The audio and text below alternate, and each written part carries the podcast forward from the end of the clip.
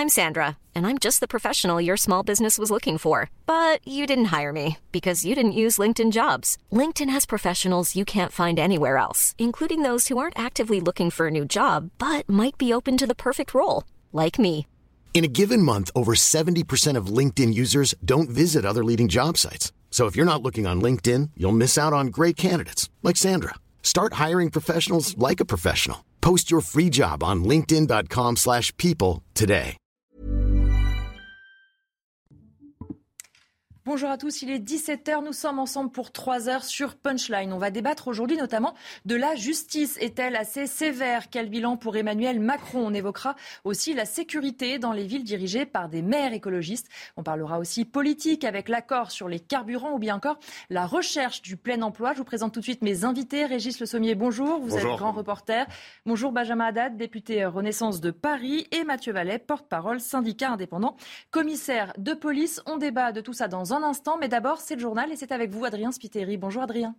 Bonjour Elodie, bonjour à tous. À la une de l'actualité, la climatisation, l'interdiction de la climatisation, les portes ouvertes pour les commerçants généralisées par le gouvernement. L'annonce a été faite ce matin par la ministre de la Transition énergétique Agnès Pannier-Runacher. Depuis mi-juillet, des villes comme Bourg-en-Bresse, Besançon ou Paris avaient pris des arrêtés municipaux concernant ce sujet. L'amende pourrait aller jusqu'à 750 euros pour les commerçants. Aujourd'hui, la guerre en Ukraine entre dans son sixième mois et les combats continuent au point que la violence soit devenue le quotidien des habitants, mais aussi des enfants, des enfants qui, pour certains, jouent à la guerre. Illustration auprès de Kharkiv avec Marie Conan. Arme à la main et gilet pare-balles au torse, ils passent des heures à surveiller minutieusement les entrées et sorties de la ville. C'est notre lieu d'embuscade. Ça peut aussi nous protéger des éclats d'obus. Pourtant, ce qui de loin a l'air d'un checkpoint est en réalité l'aire de jeu de Maxime et Andri. Les garçons, c'est l'heure de manger. Depuis qu'un obus a frappé près de leur maison il y a quelques mois, jouer à la guerre est devenu le passe-temps favori des deux garçons de 11 ans. Je dois rester au checkpoint pour défendre le pays, pour défendre nos proches et pour que tout aille bien. Maxime et Andri ont appris à imiter les militaires ukrainiens qu'ils croisent chaque jour, à se déplacer, faire le salut et à tenir leurs armes factices comme eux. Avec l'aide de leur famille, ils ont pu compléter leur équipement. Nous avons économisé de l'argent et nous leur avons acheté des pistolets automatiques en plastique. Notre grand-mère a fabriqué notre premier drapeau ukrainien. Au fil des jours, ils se sont rapprochés de plus en plus de la route et maintenant ils sont là tous les jours. Tout le monde les connaît dans le quartier. Comme son père, André souhaite, quand il sera grand, combattre aux côtés de l'armée ukrainienne. Venise dit stop aux bouteilles d'eau en plastique. La ville préfère favoriser l'eau potable à la portée de tous. Mais alors, quelles mesures sont mises en place pour désaltérer les touristes sans polluer? Les explications de Maureen Vidal et Inès Alicane. Des fontaines d'eau potable comme celle-ci, il y en a 126 réparties dans tout Venise. Presque tous les 100 mètres, les touristes peuvent se désaltérer gratuitement. Objectif réduire la consommation de bouteilles en plastique. Et certains visiteurs sont déjà conquis par cette initiative. Imaginez le nombre de litres et de litres d'eau et de bouteilles de plastique qu'on peut consommer quand on voyage, particulièrement durant de longs voyages. On essaye donc d'emporter une gourde avec nous. On est venu avec cinq gourdes, mais on en a déjà perdu une.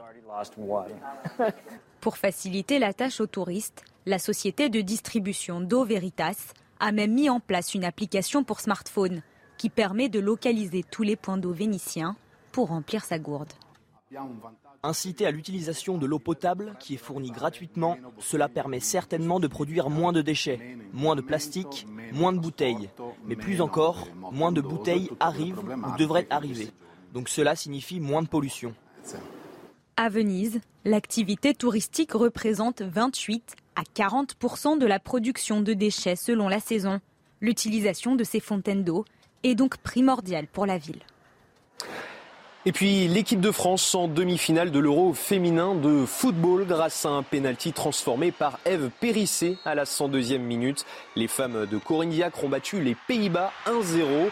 La coach des Bleus était évidemment soulagée à l'issue de la rencontre. On l'écoute. Satisfaction bien évidemment et puis euh, soulagée parce que mes joueuses ont beaucoup donné aussi et hum, on a quand même buté sur une gardienne exceptionnelle ce soir. Les filles n'ont rien lâché et je trouve que c'est beau, c'est bien. À noter hein, que c'est la première fois depuis près d'une décennie que l'équipe de France féminine dépasse les quarts de finale dans une compétition internationale. Prochain match face à l'Allemagne et ce sera mercredi. Notre justice est-elle à la hauteur des attentes des Français? Est-ce qu'elle est assez sévère? Eh bien non.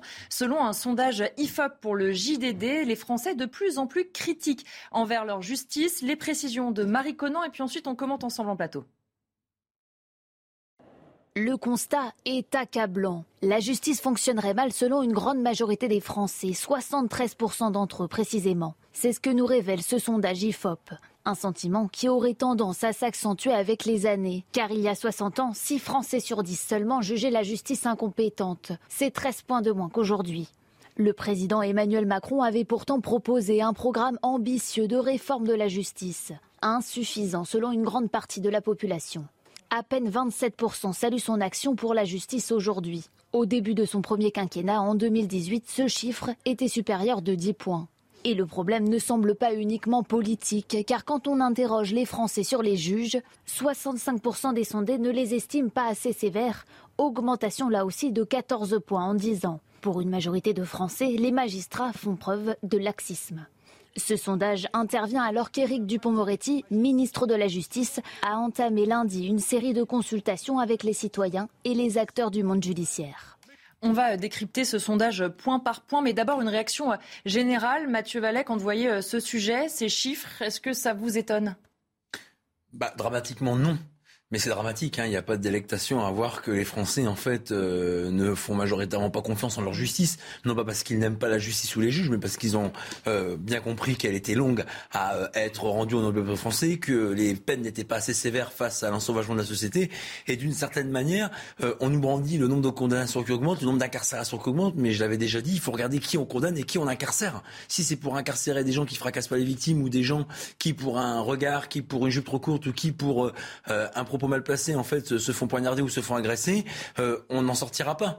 Et d'une certaine manière, on est dans cette logique qu'on décrit depuis le début. On n'écoute pas assez les professionnels de terrain, non pas qu'on est plus intelligent, mais parce qu'on est les mains dans le cambouis tous les jours. Et que nous, lorsqu'on fait des propositions, c'est pas pour faire plaisir à une corporation, c'est pas pour faire plaisir à euh, des personnes en particulier, c'est parce qu'on sait que l'intérêt général passe par des changements notables dans l'institution judiciaire.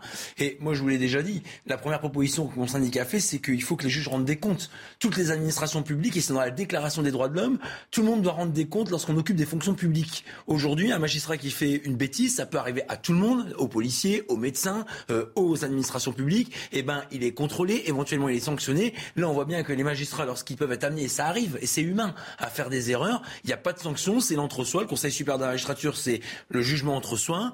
Moi, ce que je dis, c'est qu'à l'IGPN, à l'inspection générale de la police nationale, on vient de nommer une magistrat à la tête de notre institution, alors que je trouvais que jusqu'à présent, un commissaire de police faisait très bien le travail. Donc bon, je trouve que c'est un peu bizarre quand on veut témoigner de sa confiance aux forces de l'ordre de prendre une telle décision. Mais dans ce cas-là, je dis banco, allons-y. Pourquoi on met pas un policier au Conseil supérieur de la magistrature ou à l'inspection générale des services judiciaires? Il faut que la confiance et les changements soient dans les deux sens.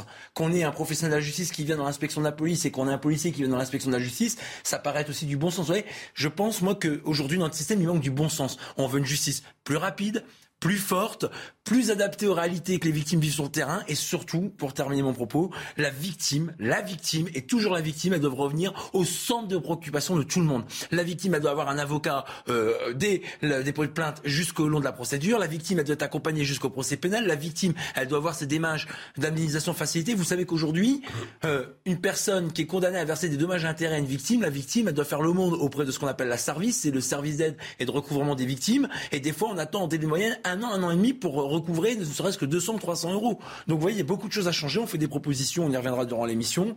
Et je pense que tant qu'on sera sur le statu quo, on aura une justice malade. Et la justice malade, ça veut dire une justice qui n'est pas rendue au nom du peuple français et des euh, personnes qui peuvent rendre justice eux-mêmes après. C'est le risque qu'on soit dans un point de non-rupture et que les Français, finalement, ne remettent plus à la justice l'exécution des peines et euh, le vivre en société qu'on euh, donne comme lourde mission à nos magistrats. On va regarder euh, les chiffres plus en détail, notamment sur cette courbe, euh, sur l'évolution de cette perception par les Français. Aujourd'hui, ils sont 73% des personnes interrogées qui affirment que la justice fonctionne mal. Il y a 5 ans, il n'était que, entre guillemets, 63%. Régis Le Sommier, comment on peut expliquer qu'en 5 ans, euh, il y ait ce sentiment d'une justice qui ne fonctionne pas, qui est bloquée, qui est augmentée autant en France? Vous savez, je pense qu'il y a des sondages qui sont plus ou moins importants et plus ou moins révélateurs. Il y a des sondages qu'on prend comme ça sur des des phénomènes de société un peu spontanés où les gens vont se prononcer euh, comme ça et qui auront une valeur certes, mais pas autant qu'un sondage comme celui-là. Parce qu'un sondage comme celui-là, ce qui est la donne principale, non seulement donc vous avez parlé des, de ces cinq ans, de cette aggravation de 10 points en cinq ans, enfin en tout cas du fait que 73% des Français euh, considèrent que la justice va mal, euh, alors qu'il y a cinq ans c'était 63%. En réalité, c'est depuis 60 ans, à chaque fois, depuis 60 ans, euh, les, Français n'ont jamais considéré que la, justice allait aussi mal qu'aujourd'hui. Donc ça veut dire que euh, ce, point de rupture, il est presque atteint. C'est-à-dire qu'il y, a vraiment une prise en, considération de la part de, de, l'opinion publique et, il faut croire. Je pense que les Français n'ont pas forcément tout, toutes les données euh, quand on dit. Euh, en fait, ce qui, se passe globalement, c'est pas tellement. Euh, Mathieu Vallée en parle très bien de, de l'état de la police aujourd'hui, mais il faut aussi reconnaître que la justice se retrouve avec un fardeau euh, énorme de la société et avec des lois qui ont été faites à l'époque où il y avait moins de délinquance, à l'époque où il y avait moins euh, de vols à l'arraché, où il y avait moins de gens qui, euh, il y avait moins d'ensauvagement. Or, aujourd'hui, on demande à ces deux corps, la police et la justice, d'agir comme un petit peu des réceptacles de tous les problèmes de la société. Et les Français le sentent, ça. Alors, ils ne sont pas conscients forcément du, problème des, euh, des, comment, des manques de moyens, parce que je pense que dans les deux cas, à la fois au niveau de la police, on l'a très bien décrit depuis plusieurs jours, il y a des problèmes de moyens, il y a des problèmes, euh, ah, il n'y a pas de problèmes d'effectifs, mais en tout cas, il y a des, euh, en ce moment, il y a, comment, euh, je veux dire, un effort qui est fait, il y a une campagne qui est faite pour, euh, pour que, pour, euh, et vous nous avez décrit bien, maintes fois le, le, beau métier de policier, mais au niveau de la magistrature aussi. Et ce qu'on se rend compte, c'est que les magistrats, bien souvent aussi, se retrouvent à juger des multirécidivistes sans avoir forcément une, comment, je dirais, une peine adéquate, parce que ils ont une peine qui a été décrite, qui a été évaluée à une époque où peut-être il n'y avait pas autant d'accumulation, et puis où il n'y avait pas non plus euh, cette espèce de sentiment d'impunité qu'on sent de plus en plus. Hein. On parlait de la question des mineurs, le fait que les mineurs peuvent être récidivistes parce que, en effet, ils échappent un petit peu à ce prisme de la justice, ils sont libérés euh, et, et, que voilà, ils jouent avec ça de façon absolument perverse. Et, et, et donc ça, c'est un fait. Mais au niveau, euh, quand on parle de l'ensauvagement de la société, aujourd'hui, on a un vrai problème de respect, c'est-à-dire qu'il n'y a plus de respect. Euh, on est dans une situation on l'a vu à la, guillotière l'autre jour, où des policiers qui arrêtent une personne qui vole se font lyncher. C'est-à-dire qu'il y a euh, des gens qui viennent non pas euh, euh, comment attraper le voleur ou aider les policiers à attraper le voleur, comme ce qui semblerait être la, logique, mais attaquer les forces de l'ordre qui appréhendent et, qui font respecter la loi. Donc là, on, est dans une, une inversion totale des valeurs. Et il va falloir bien à un moment qu'on qu'on voit comment on peut rétablir justement ces équilibres rétablir cette peur du gendarme et rétablir un respect de la justice aussi. Parce que euh, opposer systématiquement justice et police, à mon avis, c'est malsain. Et, le fait de dire oui systématiquement euh, les comment les magistrats sont euh, d'extrême gauche et les policiers sont d'extrême droite, c'est aussi absolument caricatural. Mais je pense aujourd'hui qu'on demande des choses presque impossibles à faire à ces deux corps et c'est un vrai problème pour la société française tout entière.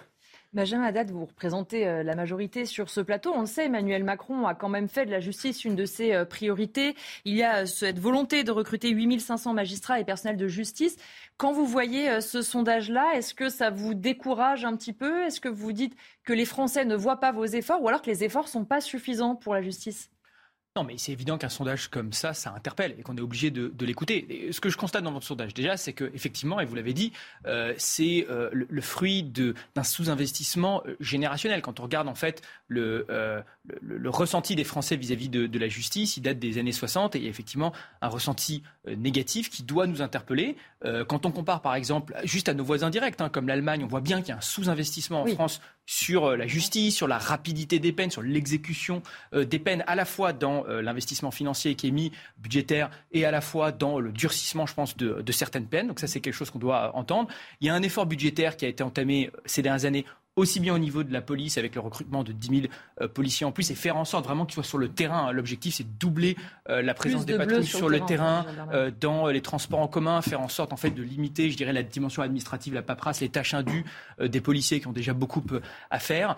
pareil pour la justice, hein, 8500 magistrats et, greffiers en plus. C'est vrai qu'il y a une réflexion aussi à avoir sur la rapidité de l'exécution des peines quand on voit le temps qu'il faut pour les appels, pour les recours sur de, de nombreux sujets. Ça, c'est vrai que je crois que euh, euh, les, faits dont on a parlé euh, récemment, par exemple comme la guillotière, doit aussi nous, nous interpeller. Le ministre de l'Intérieur en parlait juste sur Twitter ce matin, le fait qu'on voit des délinquants qui sont étrangers, multirécidivistes, qui n'ont pas été expulsés alors qu'ils doivent l'être. Donc là, je crois qu'on devra aussi durcir le droit et faire en sorte qu'il soit exécuté. Ça fait partie des chantiers qui vont être lancés dans les prochaines années, mais, mais clairement, on doit entendre et, peut-être mieux faire savoir effectivement les, effets, les investissements qui ont été lancés et puis faire en sorte qu'ils obtiennent des résultats concrets pour la sécurité des Français. On va regarder justement dans le détail ce que pensent les Français du bilan du président de la République en matière de justice. 31% des Français jugent que ce bilan est positif. Je reviens avec vous, Benjamin Haddad. Est-ce que vous diriez que c'est parfois on dit que la politique d'Emmanuel Macron pêche un peu sur le régalien? Est-ce que ce chiffre le prouve? Écoutez, en tout cas, euh, je pense qu'il faut l'entendre. Euh, il faut l'entendre et je pense que c'est ce que je disais. Hein, il faudra faire un effort considérable dans les prochaines années sur la dimension régalienne, sur la justice, sur euh, la police. Il y a des efforts qui ont déjà été entamés et qui vont avoir des résultats. Je pense qu'on va les voir très concrètement sur le terrain. L'État n'est pas le seul acteur. Hein. Je sais qu'on va parler après de la question des municipalités. Il y a la question par exemple de l'armement de la police municipale, du rôle euh, des villes. Et puis après, vous le disiez très bien, monsieur, tout à l'heure, écouter effectivement les professionnels du terrain, voir entendre leur expérience, voir comment on peut les soutenir. moi, comme beaucoup de mes collègues, Hein. on a été euh, très choqués euh, ces euh, derniers mois par les injures d'une partie de la classe politique, notamment l'extrême gauche, Jean-Luc Mélenchon, contre les effectifs de police, quand on dit la police tue, mmh. quand on va se rendre, Jean-Luc Mélenchon, naturellement, quand on se range derrière les, soutiens d'Adama Traoré. Je pense qu'il y a aussi un, travail à faire sur la revalorisation sociale du rôle des policiers, de l'autorité de l'État et des institutions régaliennes. On va regarder maintenant l'avis des Français sur la sévérité de la justice. La justice est-elle assez sévère? Eh bien non, selon 65% des personnes interrogées euh, par l'IFOP, c'était 51% en 2011. Mathieu Vallès a rejoint en fait ce que vous disiez aussi tout à l'heure, c'est une justice qui semble fonctionner mal pour les Français parce qu'elle répond mal finalement à la délinquance et parce que quand elle y répond, beaucoup de Français trouvent encore que les sanctions ne vont pas assez loin finalement. Oui, alors je reviens sur ce que le député Benjamin Haddad disait tout à l'heure. Euh, il y a un sujet que le garde Tessot, pardon, hein, mais on va être dedans, mais je vais le dire. Hein, je sais pas pour habitude de pas dire ce que je pense. Euh, Monsieur Dupont-Moretti, lors du vote de la sécurité, est venu euh, voir les syndicats avec mépris, condescendance et d'une certaine manière un visage déshumanisé de la justice qu'on ne veut pas voir. On peut comprendre que la justice manque de moyens, on peut comprendre que les tribunaux sont engorgés, on peut comprendre qu'on manque de magistrats de greffiers, mais quand il y a de l'humanité, quand il y a du respect, quand il y a de l'individualité dans les relations, ça fait déjà beaucoup. Et d'une certaine manière, nous on a proposé des peines planchées, des peines minimales, 40 000 places de prison, une circulaire pénale dans laquelle on dit bah, les infractions économiques et financières, les abus de confiance, les escroqueries, euh, les détournements euh, de fonds, les usages frauduleux de carte bleue, je peux vous faire la liste longue comme la muraille de Chine, mais tout ça, c'est pas des gens qui fracassent les victimes. Donc là, effectivement, on peut faire le bracelet électronique à la maison, ça ouvre des places de prison. Mais incarcérons ceux qui d'abord ne comprennent pas, ceux qui sont condamnés, qui doivent exécuter leur peine, et ceux qui doivent faire leur peine jusqu'au bout. Soit on veut une politique pénale ferme dans laquelle on dit oui, il y a des voyous qui fracassent des gens d'ailleurs pour un oui ou pour un non ou pour les voler, soit on les met en prison et ils représentent plus un danger pour la société, soit il faut une courte peine pour qu'il y ait un sens de la sanction pénale, soit ils ressortent dehors et pour eux c'est désastreux pour la société parce que c'est un blanc-seing, ils le considèrent comme continuer, circuler, il n'y a rien à voir sans faire de jeu de mots avec ma profession. Donc euh, moi, je veux bien qu'en face, on nous oppose des non-recevoirs, sauf qu'il n'y a pas de proposition de M. Dupont-Moretti. Hein. Depuis deux ans et demi qu'il a responsabilité. Alors, on s'était dit, bon, c'est un ancien avocat des voyous. Il a quand même défendu Abdelkader Mera. Il a quand même défendu Ivan Colonna. Bon, il a le droit. Enfin, j'aurais préféré un signal plus fort de mettre un avocat des victimes plutôt qu'un avocat des voyous à la place de la tête Vendôme. Ça aurait plus de, gueule, si j'ose dire. Bon, pourquoi pas? Sauf qu'on se rend bien compte que les changements depuis euh, deux ans et demi, ils sont pas au rendez-vous.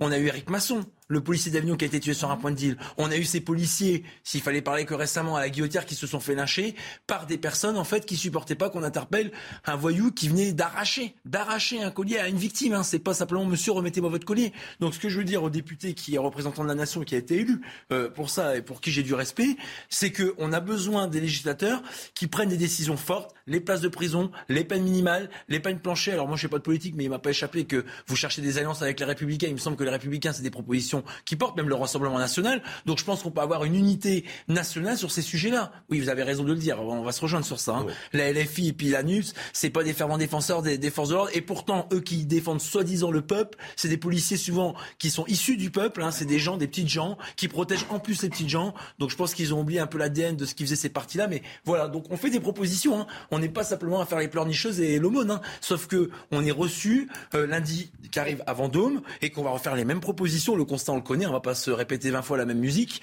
mais si on n'est pas écouté, on sera 20 fois à se lamenter et à redire les mêmes choses sur le plateau. Régis Le Sommier, vous vouliez réagir et après on dira un mot justement d'Éric dupond Je voulais réagir euh, rapidement, sur, faire une remarque sur le bilan sécuritaire d'Emmanuel Macron, parce qu'il y avait une courbe qui, euh, qui montrait que les Français, justement, euh, avaient l'impression que la, sécurité s'était dégradée. Mhm. Moi, j'ai trouvé assez étonnant que le 14 juillet, la question de la sécurité ne soit pas abordée par le mhm. président. Il nous a parlé pendant une heure, il s'est auto-justifié sur Uber et son rôle dans l'implantation de cette société chez... Bon, il a, il a, il a, il a parlé d'un peu de tout, mais la question sécuritaire est passée à la trappe, de même qu'elle avait été légèrement abordée euh, pendant le débat euh, de l'entre-deux tours. Il me semble quand même que c'est des sujets euh, de priorité pour les Français. Et, et, visiblement des sujets qui préoccupent les Français. Donc je comprends pas très bien cette attitude et j'ai même presque l'impression qu'il se défausse systématiquement sur Gérald Darmanin qui se retrouve à faire des tweets, y compris aujourd'hui un, peu, hâtifs. Euh, donc finalement qui me semble un peu seul, un peu isolé parce que le président ou alors le président ça ne l'intéresse pas ou alors il préfère aller euh, dans les sommets internationaux mais il serait peut-être intéressant qu'il s'occupe aussi des Français. Il a été réélu très bien, très largement. On lui a, les Français lui ont dit bah on, on, on ok, on, deuxième mandat, mais on va, ça va être un peu plus difficile parce que on a peut-être aussi envie que on, s'occupe de nous, et, c'est peut-être ce qui a été traduit par euh, par l'élection législative. Mais là, il y a un signal fort pour le président. Il me semble pas qu'il l'ait entendu le 14 juillet. Je vais vous laisser répondre, Benjamin Haddad, mais juste on va revenir sur Éric Dupont-Moretti, puisque euh, dans ce sondage, 30% d'opinion favorable pour le ministre de la Justice. Si on compare avec ses prédécesseurs, 47% pour Christiane Taubira, 51% pour Rachida Dati, 63% pour Michel Alliot-Marie. Un Français sur quatre dit ne pas le connaître suffisamment. Éric Dupont-Moretti, il a été euh, conforté dans ses fonctions par le président de la République, Benjamin Haddad. Est-ce que vous diriez, quand vous voyez ces chiffres, que finalement, ce n'est pas forcément le, le meilleur choix? On pensait un peu à un coup de com' quand Emmanuel Macron l'a nommé. Finalement, deux ans et demi après, on se dit est-ce que le résultat y est vraiment? Non, mais moi je pense qu'il ne faut pas polémiquer sur euh, des, personnalités. En réalité, encore une fois, on le voit dans les chiffres quand on regarde les sondages. En fait, on est sur une dimension générationnelle, c'est-à-dire qu'on paie aussi des décennies de sous-investissement, aussi bien dans la police et la sécurité que dans la justice. Donc là, on a lancé une trajectoire d'investissement à la hausse qui est bien supérieure à celle de nos prédécesseurs de gauche comme de droite au demeurant. Donc en fait, ce n'est pas un sujet euh, partisan. Euh, maintenant, il faudra obtenir des résultats. Effectivement, il faut vraiment avoir une réflexion sur la question des peines. Moi, je suis fondamentalement d'accord avec euh, ce que vous avez dit. vous avez parlé des bracelets électroniques. Il y a aussi la question, par exemple, des forfaits délictuels qui permettraient de désengorger les prisons pour certains petits délits comme la, question de la consommation de, de cannabis ou les squats d'immeubles et se concentrer effectivement sur l'exécution de peines vraiment de, de délinquance. quand vous avez effectivement des cas où ça met parfois des mois, voire des années pour, avoir, pour être condamné. C'est effectivement un problème aussi bien pour les victimes, pour la société, mais je dirais même d'une certaine façon pour le délinquant. C'est-à-dire qu'après, il y a aussi une, dimension d'exécution de la peine, de réintégration, de réinsertion dans euh, la société. Donc tout le monde a intérêt aussi à ce que ça aille plus vite. Donc ça, encore une fois, il faut, euh, il faut l'entendre. Je pense que ça doit être une priorité euh, de l'action dans, euh, dans les prochaines années. Je pense qu'on entend les Français, on voit bien les sondages, on entend ce qui a été dit aussi dans la campagne présidentielle législative. Il y a un désir d'autorité, de, de, régalien auquel il faudra clairement répondre. Et ça vous a manqué justement, comme disait Régis Le Sommier, que le président de la République, lors du 14 juillet, ne s'exprime pas forcément sur la sécurité est-ce que ça vous étonne? Est-ce que vous dites qu'il y a d'autres occasions pour le faire? Écoutez, déjà, je pense qu'il en a beaucoup parlé pendant sa campagne. Il avait fait des annonces fortes. Il y a eu une trajectoire euh, d'investissement. Il y a des sujets, par exemple, comme euh, la lutte contre le séparatisme islamiste aussi, qui a été une priorité majeure. On a vraiment renforcé l'arsenal législatif du pays au mandat euh, précédent, encore une fois, avec des mesures qui n'avaient pas été prises par les prédécesseurs qui permettent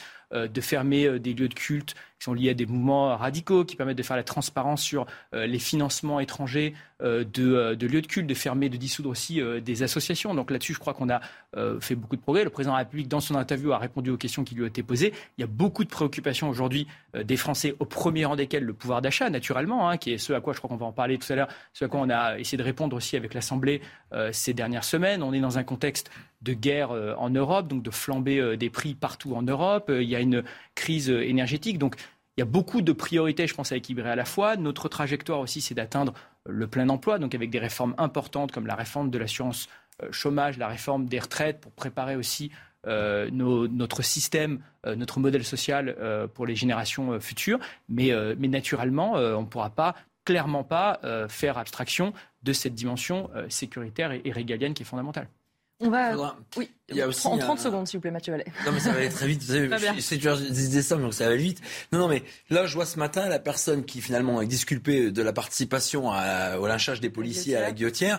Mais ça rappelle un principe de base. Il faut que la France dise au monde entier que les étrangers sont les bienvenus quand ils viennent apprendre, quand ils viennent éduquer, quand ils viennent pour une raison valable et quand ils viennent régulièrement les voyous étrangers n'ont pas leur place en France. Et il faut qu'il y ait une politique du ministère intérieur qui soit claire, nette et précise. On peut arriver en France à avoir un titre de séjour. Dès qu'on commet une infraction, la France, elle a tellement cette belle tradition hospitalière, ce si beau pays des droits de l'homme, eh bien, il mérite d'être respecté. Quand la France fait, vous fait l'honneur de vous accueillir comme tout autre pays étranger, il faut qu'on respecte les lois et règlements et les coutumes du pays où on vient. Sinon, c'est dehors. Les Français, ça, c'est quelque chose sur lequel ils sont majoritairement pour. C'est simple, vous voyez, je vais très vite on a un voyou étranger, on rentre chez soi. C'est, enfin voilà, je vais pas. Ce dit euh, Gérald Darmanin. dit Gérald Darmanin. Donc euh, on a. Je préfère. On continue d'en parler. On va continuer. Je, préfère. Je préfère l'expulsion exemplaire plutôt que la sanction exemplaire. Lorsqu'il y a des voyous qui commettent des délits en France, il faut qu'on dise à tous les autres si vous venez en France pour foutre en fait le Bronx, bah vous repartez chez vous. Merci beaucoup Mathieu Vallet. On se retrouve juste après la pause. On continuera d'ailleurs de parler euh, sécurité. Le débat continue sur Punchline. On va parler euh, notamment des villes dirigées par des maires écologistes. Mais tout d'abord, le rappel de l'actualité, c'est avec vous, Adrien Spiteri. La région de Kherson sera définitivement libérée des forces russes d'ici septembre. C'est ce qu'a affirmé aujourd'hui le chef de l'administration militaire régionale de la ville. Cinq mois après le début de la guerre en Ukraine, les combats continuent. Des tirs d'artillerie ont atteint Kharkiv hier. La ville est convoitée par Moscou, mais les Ukrainiens continuent de résister. Depuis vendredi, un feu de forêt se propage de manière alarmante en Californie. Il menace les séquoias géants du parc Yosemite. 6000 personnes ont été évacuées et 500 pompiers sont mobilisés. Le pays fait face à des températures records depuis plusieurs jours. Et puis le pape François se rend au Canada aujourd'hui en chaise roulante. Le pontife argentin de 85 ans a dû utiliser une plateforme élévatrice pour monter à bord. Une visite lors de laquelle il devrait renouveler sa demande de pardon pour le rôle de l'Église dans le drame des pensionnats pour autochtones. Merci Adrien. Je salue euh, Gabrielle Cluzel qui nous a rejoint. Bonjour, directrice de la rédaction de Boulevard Voltaire. L'insécurité, donc, dans nos villes, pourrait-elle trouver son explication dans la couleur politique de certains maires? Eh bien, c'est ce que semble penser Gérard Collomb à Lyon et Alain Carignon à Grenoble. On écoute ce reportage de Mathieu Devez et Thibault Marcheteau et on en débat juste ensuite. À Grenoble ce jeudi, une commerçante dit avoir été agressée et avoir vu son magasin pillé par une bande d'individus. Des agressions devenues trop fréquentes selon l'opposition qui dénonce l'inaction du maire écologiste. Grenoble est devenue la première ville de France pour les agressions violentes et les vols à la tire pour 1000 habitants. Quand Éric Piolle est arrivé en 2014, il a dit plus de caméras. Il a refusé bien sûr l'armement de la police municipale. Donc on a une évolution de la ville qui est euh, extrêmement difficile. Mercredi soir à Lyon, ce sont trois policiers en civil qui ont été violemment agressés par une cinquantaine d'individus. Là encore, on dénonce le laxisme des écologistes au pouvoir dans la ville. Elle a basculé euh, dans la délinquance et l'ultraviolence à partir euh, du moment où le maire de Lyon n'a plus considéré que les problèmes de sécurité étaient des problèmes euh, fondamentaux. Aujourd'hui, quand on se bat à la Kalachnikov, on s'aperçoit qu'on a franchi bien des étapes, hélas. Le maire de Lyon a réagi dans un tweet et affirme que la ville agit pour le maintien de la sécurité publique. La ville de Lyon se mobilise pour faire avancer l'enquête. Nous continuerons d'agir pour assurer la tranquillité publique dans notre ville. Cet élu écologiste de région parisienne affirme que le problème ne vient pas de la municipalité. Dans toutes les villes, quelle que soit la couleur politique, il y a des problèmes d'insécurité qu'il faut affronter. Mais je rappelle quand même que c'est l'État qui est d'abord le premier garant de la tranquillité et de la sécurité publique. Les collectivités locales accompagnent. Elles accompagnent euh, en créant des polices municipales. C'est le cas dans euh, la plupart des villes dirigées par les écologistes. 2 millions de Français vivent dans une ville dont le maire est écologiste. Gabriel Cluzel, l'avis d'Alain Carignon, de Gérard Collomb sur le constat qu'ils dressent de leur ville qu'ils ont dirigée. Il y a une part de vrai ou est-ce qu'il y a aussi un petit peu de mauvaise foi? Euh, Je crois que vous avez raison, il y a un peu des deux. C'est-à-dire que, euh, de fait, on constate aujourd'hui que les mm, villes dans lesquelles la violence euh, monte, ou en tout cas fait parler d'elle, euh, sont souvent dirigées par des écolos. C'est vrai, Grenoble, Lyon, moi je vous parlerai de Bordeaux, si on en a parlé récemment. Et il y en a d'autres. Et c'est vrai qu'on peut rapprocher cela euh, de, du programme d'ailleurs des écolos, qui, qui n'ont des maires écolos qui n'ont pas fait mystère de ce qu'ils voulaient faire en matière de, de sécurité, euh, qui ne voulaient surtout pas armer la, la, la, police municipale, qui ne voulaient évidemment pas de, de vidéosurveillance et qui voyaient un peu dans les rapports entre les délinquants et la police une, une communication ratée. Vous voyez un malentendu. On allait faire un stage de communication mmh. bienveillante et tout allait bien se passer. Et évidemment, euh, c'est euh, c'est absolument euh, irénique et ce sont euh, les, administrés euh, qui, en souffrent. Mais pourquoi je dis qu'il est quand même de mauvaise foi C'est parce que très objectivement, l'insécurité n'est pas arrivée avec les écologistes. De fait, on a le sentiment qu'ils catalysent un certain nombre de, phénomènes par leur, une faiblesse qui, d'ailleurs qu'ils revendiquent hein, pour certains. Mais Gérard Collomb, du reste, on peut regretter. Moi, je, le répète, je, regrette que quand il était au ministère de l'Intérieur, il n'a pas été beaucoup plus offensif sur sur ces questions-là, parce que et, ça ne concernait pas que les villes écolos, mais toute la France. Donc, euh, charger les écolos, euh, pourquoi pas, mais n'en faisons pas des boucs émissaires. Ça fait des dizaines d'années que les politiques successives euh, se trouvent bien en peine de régler ces sujets-là. Régis Le Sommier, Éric Piolle, le maire de Grenoble, euh, effectivement, Alain Carignon le pointe du doigt. Est-ce que s'il ne met pas plus de moyens sur la sécurité, c'est une opposition presque philosophique, j'allais dire de principe, ou est-ce que parce qu'il met les moyens ailleurs, finalement, il n'y a plus de budget pour ça? Alors c'est peut-être une des raisons, mais en tout cas il y a une, il y a une posture euh, philosophique quand même à la base. Moi je me suis penché sur les écrits euh, d'Éric Piolle et sur ses interviews passées, et euh, il qualifiait par exemple la vidéosurveillance de technologie liberticide. Donc déjà les termes sont placés. Ça c'était au moment où il arrivait comment à la, municipalité, il y avait des, caméras, il, les a fait supprimer. Donc il y a eu sa vision, et je le cite, hein, pour la multiplication multiplication de la visioconférence, il l'aperçoit comme euh, des micros en ville pour dire aux gens de, de, de, comment d'arrêter de, de comment de, euh, de jeter leur chewing gum ou de traverser en dehors des clous. Donc en fait, ils voient ça comme Big Brother. Ils voient ça comme euh, une surveillance généralisée de la population, c'est-à-dire une entrave, et non pas comme euh, l'idée de euh, pouvoir en, éventuellement comment faire avancer une enquête. Alors à sa décharge, il faut quand même reconnaître que pour ce qui est de la ville de Nice, où là on est dans le tout vidé, vidéo partout, on peut quand même reconnaître que seulement 3% des affaires ont été élucidées mmh avec euh, la, grâce à la vidéo, ça ne résout pas tout. Et surtout, euh, le terroriste de, de, Nice, lui, avait pu euh, répéter son son geste et, et, passer je ne sais combien de fois devant les caméras de du maire Christian Estrosi sans se faire détecter. Donc voilà, il y a quand même des limites à ça. Et c'est pas en installant systématiquement des vidéos partout qu'on va ré résoudre des problèmes sécuritaires. Je dirais que ces problèmes, il existaient. Moi, je suis d'accord avec ce qu'a dit Gabriel sur Gérard Collomb, qu'on entend euh, et Alain Carignon aussi. Euh, c'est-à-dire que c'est un peu facile de se dédouaner euh, de politiques qui, ont, qui existent depuis des dizaines d'années, mais il ne faut pas non plus minimiser l'accélération grâce au prisme philosophique de ces maires écologiques qui, ont justement une vision un petit peu rousseauiste du monde où finalement les choses devraient s'harmoniser si on donne plus d'espace, plus de liberté aux gens. En réalité, c'est pas ça. Et là, il y a peut-être malheureusement pour ces villes euh, une aggravation de leur situation sécuritaire due à la présence de ces maires. On va parler justement de, ces caméras de vidéosurveillance et vous citiez Nice, effectivement c'est la ville la plus vidéosurveillée, 2600 caméras pour 346 000 habitants. Alors la vidéosurveillance, parfois c'est vu comme une bonne solution. Certains, vous l'avez dit, comme Eric Piolle, estiment que c'est trop liberticide.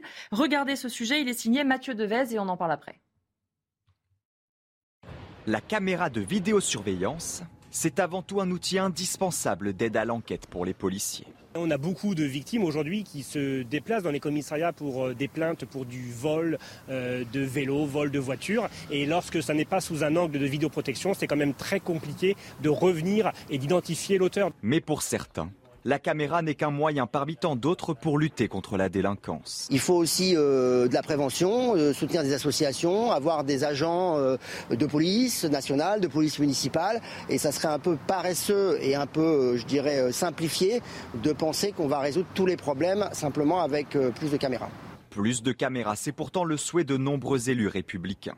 Ah, moi je pense que plus il y en aura, mieux ce sera pour tout le monde. Vous savez, les, Français, qu'est-ce qu'ils demandent D'être vivre tranquille, rien d'autre. Je n'ai jamais rencontré un citoyen de ce pays qui me dise qu'il y avait trop de caméras dans, les villes ou dans les quartiers. Jamais. Alors évidemment, c'est une question de moyens aussi, parce que ça coûte cher, mais c'est quand même très efficace. Aujourd'hui, plus de 6000 communes sont équipées de vidéosurveillance, pour un total d'environ 60 000 caméras.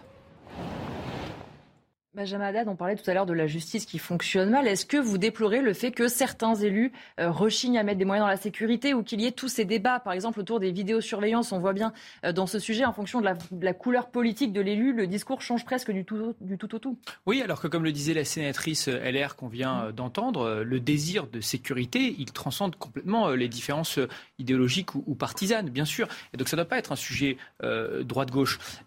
effectivement, on voit, par exemple, dans ces mairies écologiques, Hein. Il suffit de regarder d'ailleurs le programme en 2020 euh, des écologistes, vous en parliez euh, tout à l'heure, en fait, au fond, considère que euh, la police s'inscrit dans une sorte de continuum avec le reste du social, de l'éducatif, des, associations de proximité, etc. Alors que la doctrine plutôt du gouvernement, c'est de considérer que, par exemple, la police municipale est en complémentarité, en soutien de la police nationale. Donc on est là pour protéger la sécurité des Français. Alors la vidéosurveillance, c'est pas la panacée, l'alpha et l'oméga de la sécurité, mais c'est clair que ça renforce à la fois la dissuasion et bien sûr après les moyens d'enquête pour pouvoir euh, identifier euh, des suspects, des, délinquants. Euh, après, alors rien, je pense, ne vient remplacer la présence effective sur le terrain de la police, aussi bien dans la dissuasion que euh, dans la sécurité et dans la, répression. Mais on voit bien hein, qu'il y a une dimension assez euh, idéologique euh, dans tout ça. D'ailleurs, on parle des mairies écologistes, mais on pourrait parler de la mairie de Paris aussi, une mairie socialiste et écologiste, où, par exemple, la majorité présidentielle hein, à l'Assemblée nationale, lors du mandat précédent, avait voté la dotation d'une police municipale qui est en train d'être formée et recrutée tous les ans à Paris. Mais la mairie de Paris a refusé d'armer cette, cette police municipale. C'est aussi le cas dans la plupart des mairies qu'on vient euh, d'évoquer euh, récemment. Moi, je le regrette. Je pense qu'on euh, pourrait équiper et former les policiers à être armés sur le terrain à Paris et, dans les grandes villes. Sur les caméras de, vidéosurveillance, Mathieu Vallet, est-ce que c'est véritablement une aide? Et surtout, est-ce que c'est parfois pas un peu une solution miracle? C'est-à-dire que, comme le disait Régis, si vous avez ces caméras mais que derrière, ça n'est pas suivi d'effet parce que vous n'avez pas d'effectifs pour regarder ce qui se passe, pour interpeller, pour agir en temps réel, finalement, est-ce que c'est vraiment si utile que ça? Bon, D'abord, c'est pas les policiers nationaux qui regardent les caméras, c'est mhm. euh, les centres de supervision urbain qui sont composés d'agents de la police municipale ou en tout cas des agents municipaux habilités pour le faire. Donc je le dis pour vos téléspectateurs, on veut du policier et du bleu dehors, donc ça permet aussi de pas avoir des policiers derrière les caméras nationaux, j'entends. Ensuite, euh, les caméras, c'est un aide d'outil à l'enquête. C'est-à-dire qu'effectivement, en amont, parfois, quand une ville comme Nice est bien équipée, ça permet de faire une physionomie. Quand on signale, par exemple, au Moulin, à l'Ariane, des difficultés avec les caméras, sans envoyer un véhicule de police tout de suite, on peut voir ce qui se passe et puis adapter ce qu'on va mettre comme policier dehors. Si on voit qu'effectivement, il y a un attroupement de 20 personnes, on va tout de suite adapter, euh, si j'ose dire, l'offre de sécurité. Ensuite, après, pour les enquêtes, c'est d'une aide redoutable. Vous prenez les attentats du 13 novembre, on a pu retracer le parcours euh, d'Abdelhamid Abaoud grâce aux caméras de la RATP, aux caméras de la ville et aux dispositifs dont euh, dispose la DGSI, la Direction générale de la sécurité et les services de renseignement. Donc on voit que c'est des outils qui ne constituent pas l'alpha et l'oméga, mais qui sont une aide essentielle pour les policiers pour identifier les auteurs, résoudre des enquêtes et pouvoir mieux lutter contre la délinquance. Ensuite, euh, moi, je fais pas ça n'a pas marché à Nice avec le terrorisme, puisque. Oui, alors vous parlez du terrorisme, euh, de la promenade des Anglais. alors oui, là on parlait d'une respectation de réglementation où les camions étaient interdits sur la promenade des Anglais. C'est pour ça que je dis que c'est pas l'alpha et l'oméga, mais je dis qu'en tout cas, on, L'avoir, c'est mieux. Ne pas l'avoir, c'est quand même euh, euh, un poids euh, qui nous obère dans nos enquêtes. Ensuite, et c'est là où j'allais y venir pour terminer, c'est que moi, justement, j'estime qu'on doit déplacer les clivages politiques. Moi, ça me fait mal au cœur, comme Benjamin Haddad le disait tout à l'heure, de voir une police municipale à Paris qui est pas armée, qui est pas en coproduction avec la préfecture de police de Paris, puis à qui on donne en fait un rôle de pervenche. Ils, ils font essentiellement des contraventions au stationnement et au code de la route. Moi, c'est pas l'idée uniquement que je me fais de la police municipale, même si ses pouvoirs sont essentiellement assez élargis en termes de code de la route. Il faut que les maires, parce qu'ils ont une arme redoutable, les maires sont élus par leurs concitoyens par le biais des conseillers euh, municipaux. Et eh ben je dis que le maire c'est le partenaire indispensable pour un commissaire de police, chef de service, pour diriger au quotidien la cité et pour protéger les gens de la cité au quotidien. Pourquoi? Parce que les caméras, l'armement de la police municipale, les missions de police municipale qui font l'objet souvent d'une convention de coordination entre l'État et les mairies. Tout ça, moi j'ai dirigé un commissariat dans les Bouches-du-Rhône, ça permet en fait d'être plus fort, plus unis, plus nombreux pour lutter contre les voyous. Et d'une certaine manière, moi l'idée que je me fais aujourd'hui des polices municipales, c'est que les polices municipales, elles ont une proximité étant fidélisées sur la ville où elles travaillent avec les habitants, donc elles luttent contre les incivilités au quotidien, les problèmes de voirie, les problèmes de différents entre voisins, les problèmes d'urbanisme. Tout ça, c'est des arrêtés en plus qui dépendent du maire. Et après, quand il y a du monde, quand la mairie se donne les moyens et calmer le budget, effectivement, on peut faire des contrôles routiers ensemble. Ils peuvent même faire des interpellations. Moi, pas plus tard qu'hier, j'avais des effectifs du Val-de-Marne qui ont fait euh, un refus d'obtempérer. Ils ont été jusqu'à Évry. Et ben à Évry, comme il y avait une police municipale, ça a été les premiers primo intervenants avant la police nationale. Donc il faut vraiment travailler main dans la main. Et je pense qu'il faut qu'on dépasse ces idéologies politiques qui correspondent plus aujourd'hui à la délinquance d'aujourd'hui. Oui, parce que justement, cette euh, idéologie, comme vous dites, vous, en tant que force de l'ordre, parfois, qu'on voyait une municipalité qui change de couleur politique, par exemple, concrètement, vous, vous pouvez ressentir au-delà euh, du budget alloué qui est plus forcément le même, dans la relation de confiance, parfois vous êtes pénalisé, vous sentez que c'est moins bien. Vous savez, les policiers travaillent avec tous les politiques parce qu'ils sont républicains et que nous, on ne fait pas de parti pris pour n'importe quelle politique. Maintenant, c'est vrai. Oui, oui, non, mais c'est vrai que euh, maintenant, c'est compliqué quand vous avez un élu qui appartient à un parti dont on prône la dépénalisation du cannabis, où on dit que la police doit être désarmée, où on dit que le problème c'est la police et pas les voyous, où on dit que finalement il faut pas de caméra vidéoprotection. Enfin, vous voyez, je vais pas vous faire une liste à la prévère, mais euh, d'une certaine manière, aujourd'hui, si on estime que le problème c'est voyous, on a confiance en sa police pour lutter contre ces voyous. Ça ne veut pas dire qu'on ne doit pas être contrôlé voire critiquer. J'ai simplement aujourd'hui qu'il y a certains partis politiques qui ne sont plus dans la critique constructive des policiers, mais qui sont dans une haine dévastatrice des policiers. Voilà, quand vous avez Jean-Luc Mélenchon et la France Insoumise, alors c'est un peu moins le cas pour Europe Écologie. Enfin, vous savez, on choisit pas sa famille, mais on choisit ses amis. Euh, voilà, enfin, moi, j'ai du mal à comprendre que certains partis s'allient avec M. Mélenchon quand on voit les propos, les postures qu'il a tenues vis-à-vis des policiers. Et vous savez, dans mon institution, quand une personne fait l'unanimité, alors que dans nos rangs, on a toutes les sensibilités, toutes les origines, toutes les opinions, c'est parce qu'il y a un sujet. Et vous voyez bien qu'aujourd'hui, ce parti, il n'est pas dans une critique constructive de notre institution policière, il est dans une logique de démolition de notre institution policière. Voilà, donc il faut savoir que sans les policiers nationaux, il n'y a pas de sécurité, sans sécurité, il n'y a pas d'état de droit. Vous voyez bien, quand c'est le, l'état sauvage qui préside, malheureusement, ce qui est un peu le cas aujourd'hui dans certains territoires, eh ben finalement, celles qui trinquent, c'est les victimes, c'est les personnes qui peuvent pas se protéger, c'est les personnes qui peuvent pas s'acheter une sécurité privée. Eh ben c'est là où la noblesse du métier de policier, elle est là. Et même si parfois on a des élus qui sont moins collaborationniste ou productif euh, vis-à-vis de la sécurité, les policiers restent mobilisés. C'est euh, toute la vertu et la noblesse du métier de policier national aujourd'hui en France. On va écouter justement l'avis euh, d'un élu écologiste sur la vidéosurveillance. C'est Alexis Bachelet, il est adjoint au maire de Colombes. Écoutez-le. C'est vrai qu'on a remarqué que euh, quand on mettait un espace en, vidéo euh, protection, on pouvait avoir euh, moins de soucis, mais souvent les problèmes se déplacent. On a remarqué aussi ça. Hein. Donc après, il faut mettre d'autres caméras parce que bon, c'est quand même aussi un peu le sujet. la criminalité, la délinquance, une fois qu'elle sait qu'il y a un espace surveillé, bon bah les, gens font les choses autrement, on va dire.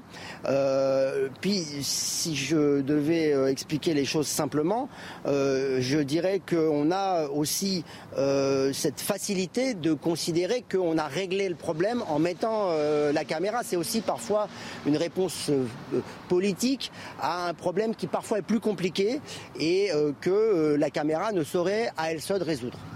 Gabriel Cluzel, est-ce que effectivement ça peut donner un petit peu bonne conscience, ça peut avoir un effet presque plus rassurant pour les élus de se dire qu'ils mettent en place ces moyens que ça ne l'est réellement?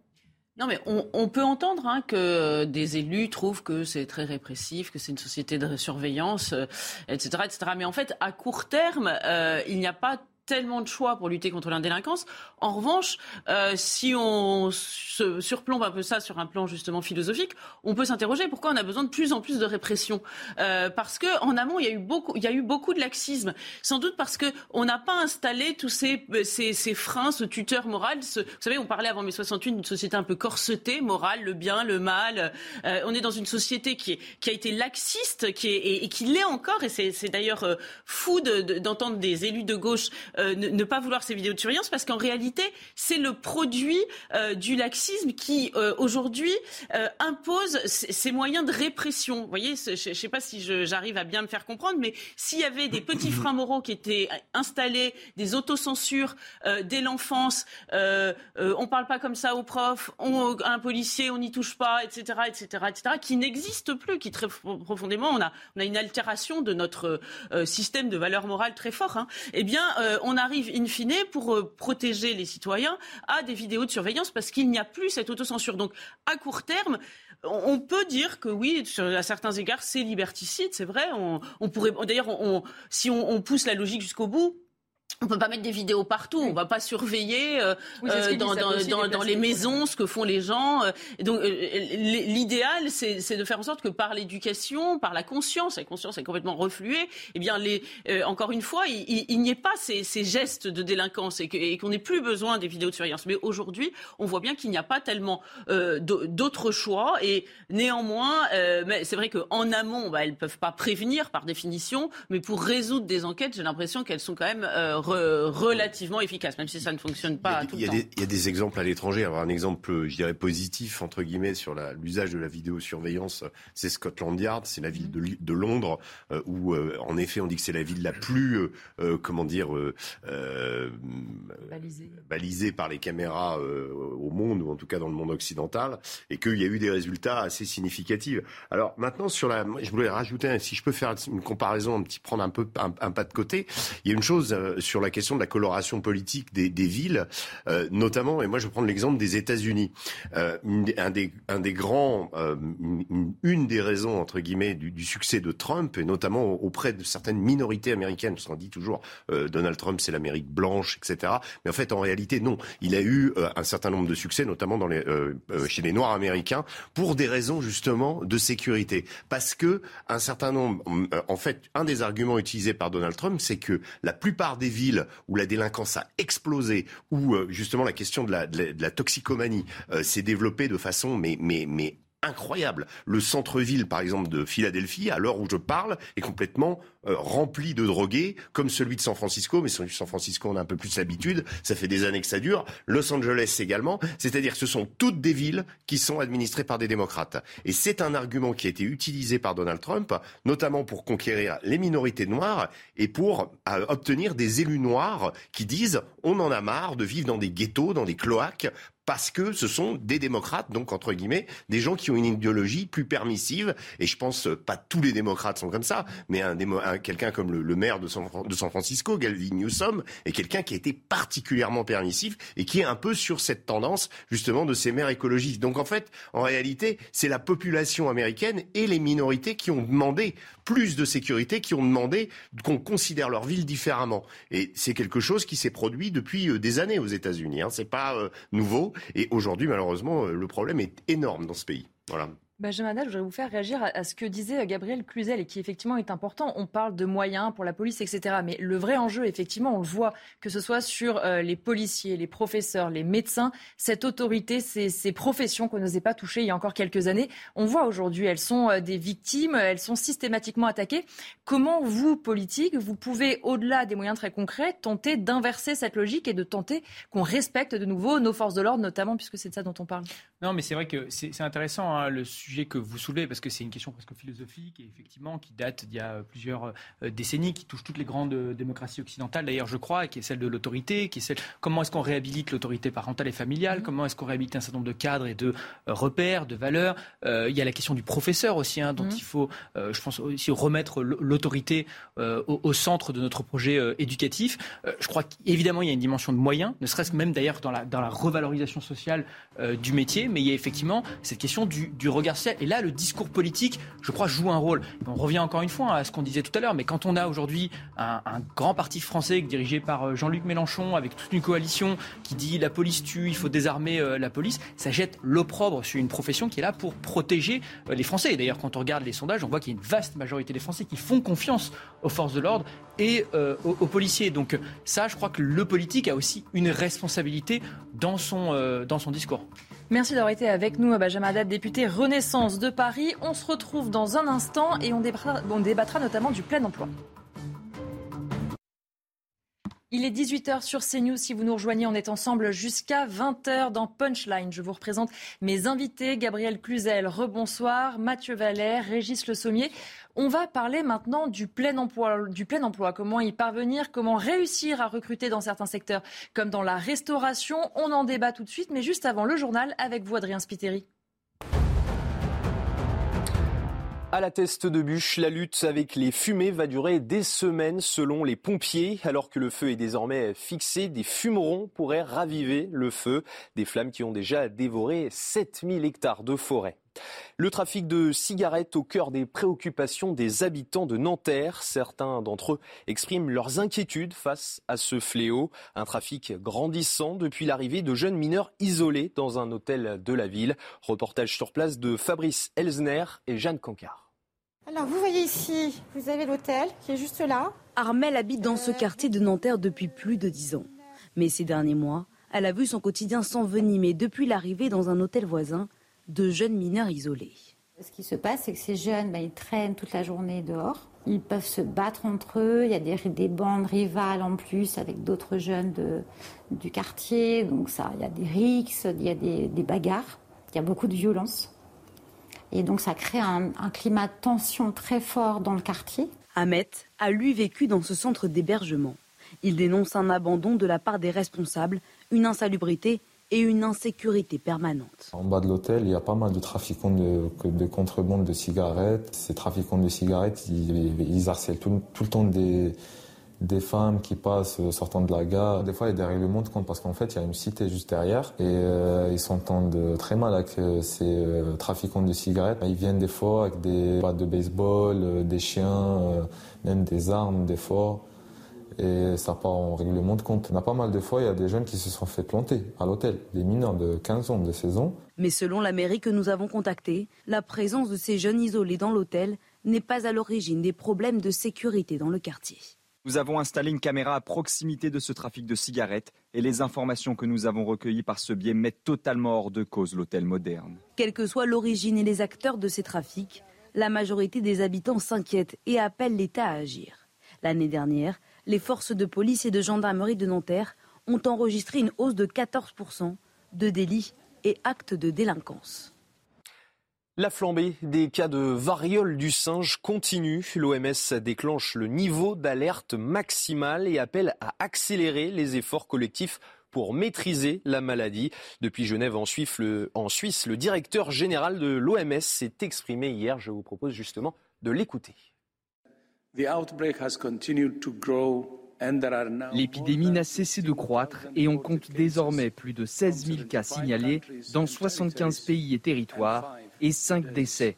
Bien que je déclare une urgence de santé publique de portée internationale, il s'agit pour l'instant d'une épidémie qui se concentre chez les hommes ayant des rapports sexuels avec des hommes, en particulier ceux qui ont des partenaires sexuels multiples. Cela signifie qu'il s'agit d'une épidémie qui peut être arrêtée avec les bonnes stratégies dans les bons groupes.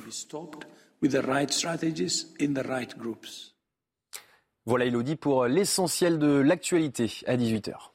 Merci euh, Adrien. On va parler maintenant du plein emploi. Il en avait fait une promesse de campagne. Il persiste et signe. Emmanuel Macron veut y parvenir. C'est la clé des prochains mois, disait-il en fin de semaine. Alors il y a ceux effectivement qui cherchent un emploi, mais il y en a aussi beaucoup, beaucoup qui cherchent de la main-d'œuvre. On le sait, plusieurs centaines de milliers d'emplois non pourvus. C'est le cas par exemple dans la restauration. Je vous propose de regarder ce reportage. Il est signé Fabrice Elsner et Thibault Marcheteau.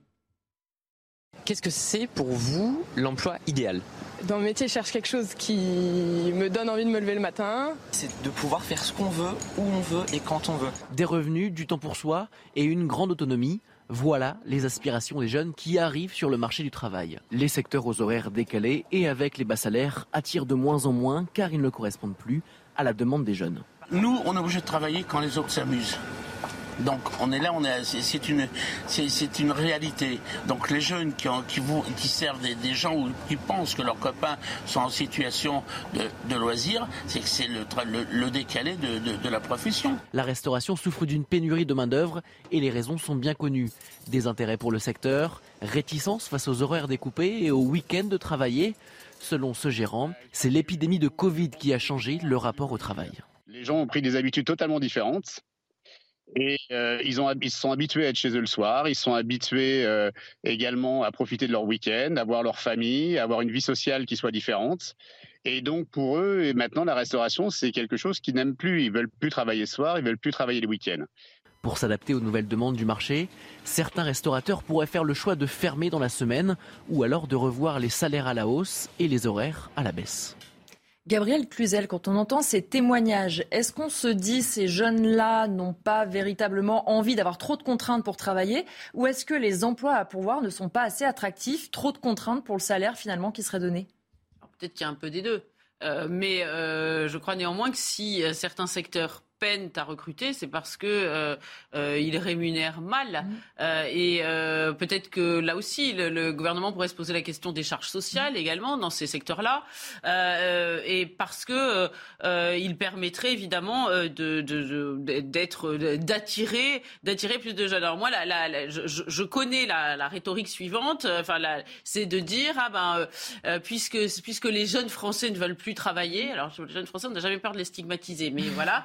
Euh, les jeunes Français ne veulent plus travailler, on va faire, on est obligé, on est obligé euh, de faire venir de, de une population immigrée qui elle travaillera pour pas cher. Alors déjà, je trouve que c'est étonnant de se satisfaire de l'idée que euh, bah, euh, finalement il y a une autre population qui acceptera euh, d'être exploitée, hein, parce que si les, Français considèrent que c'est mal rémunéré, eh pourquoi les autres voudraient travailler à, ces prix-là? Et puis, c'est une forme de délocalisation de l'intérieur. Il faut bien réfléchir à ça. Il y a deux façons pour les, entreprises de délocaliser finalement. C'est soit de déporter physiquement leurs entreprises dans des pays euh, où les charges sociales sont moins élevées, où le niveau de vie est moins élevé, donc on met les gens moins cher. Soit on fait venir à flux continu. Pourquoi flux continu? Je vais vous dire pourquoi. Euh, des populations immigrées qui, elles, euh, sont, sont habituées à un niveau de vie moins élevé, à être moins bien payées, acceptent la précarité, etc. Et, et, et pourquoi flux continu? Parce qu'une fois que ces gens-là se sont habitués aux standards de vie français, ont compris ce, comment ils pouvaient bénéficier de certaines garanties, etc., euh, ils ont les mêmes exigences que les Français et de ce fait, il faut en faire venir d'autres. Donc on voit que c'est un processus sans fin. Euh, et donc, ce, à mon avis, cette piste-là, moi, je, je, vous parle de ça parce que j'ai vu une tribune de, de restaurateurs, vous l'avez peut-être vu dans Le mm. Monde récemment, qui m'a un peu choqué d'ailleurs. Il disait parce qu'il louait euh, le fait qu'il fallait faire venir des, des, des, une main d'œuvre immigrée. Il disait, je les échangerai pas contre des Gaulois. Mais je, moi, je, trouvais ça extrêmement déni, enfin c'était du dénigrement parce qu'il voulait dire par Gaulois. Euh, et euh, et de ce fait, on voit bien que c'est une façon pour les entreprises de tirer euh, les salaires euh, à la baisse. Du reste, Georges Marchais, en son temps, avait prévenu contre ça. Aujourd'hui, la gauche est incapable d'évoquer ces sujets-là parce qu'elle est bien trop immigrationniste, mais c'est un vrai sujet. Donc, euh, si on voulait conclure euh, euh, simplement, il faudrait peut-être commencer par faire de ces métiers-là, non pas des pis-aller, mais des métiers attractifs, parce que ce sont des beaux métiers. On le sait dans, dans, le secteur des, des, beaux restaurants, etc. Ça attire des jeunes qui, avec un savoir-faire qui, qui est acquis dans des écoles exigeantes. Il y a aussi quelque chose qui est dit dans ce sujet, Régis Le Sommier, c'est qu'avec ce confinement, ce télétravail, ça a changé notre rapport au travail. Certains qui sont habitués à avoir plus de temps pour eux, qui ont redécouvert la joie de ne pas avoir des horaires décalés, est-ce que finalement ce rythme qu'on a eu l'impression de subir quand même pendant quelques temps, certains s'y sont faits finalement? Oui, il y a sans doute de ça. Je pense qu'en effet, euh, le, le, Covid nous a habitués à vivre différemment. Euh, on a découvert le télétravail, on a découvert le travail chez soi, puis euh, certains ont réussi à s'adapter.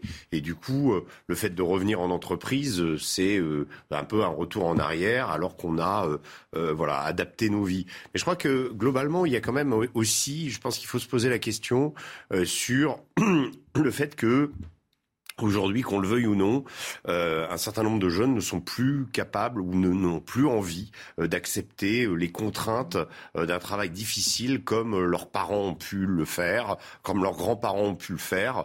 il y a la question, il y a l'idée aussi. Alors c'est à, à, double tranchant. Hein. C'est de la part de certains jeunes, mais il y a aussi la, la, la, dévalorisation de ces travails entretenus par les, les, restaurateurs ou entretenus par un, dans, dans un certain nombre d'activités. Euh, parce que ce sont des travaux durs, mais qui à une époque pouvait être, euh, on pouvait être récompensé, on pouvait commencer au bas de l'échelle et ensuite euh, arriver euh, dans l'automobile, par exemple, à, avoir un pécule, à pouvoir s'acheter sa maison, à pouvoir. Il y avait quand même dans le capitalisme français cette, ce, comment dire, il y avait d'abord un capitalisme familial avec des des entreprises justement, comment qui, qui, qui considéraient, qui donnaient de la, de la valeur à, leur, à leurs ouvriers et qui leur permettaient d'évoluer.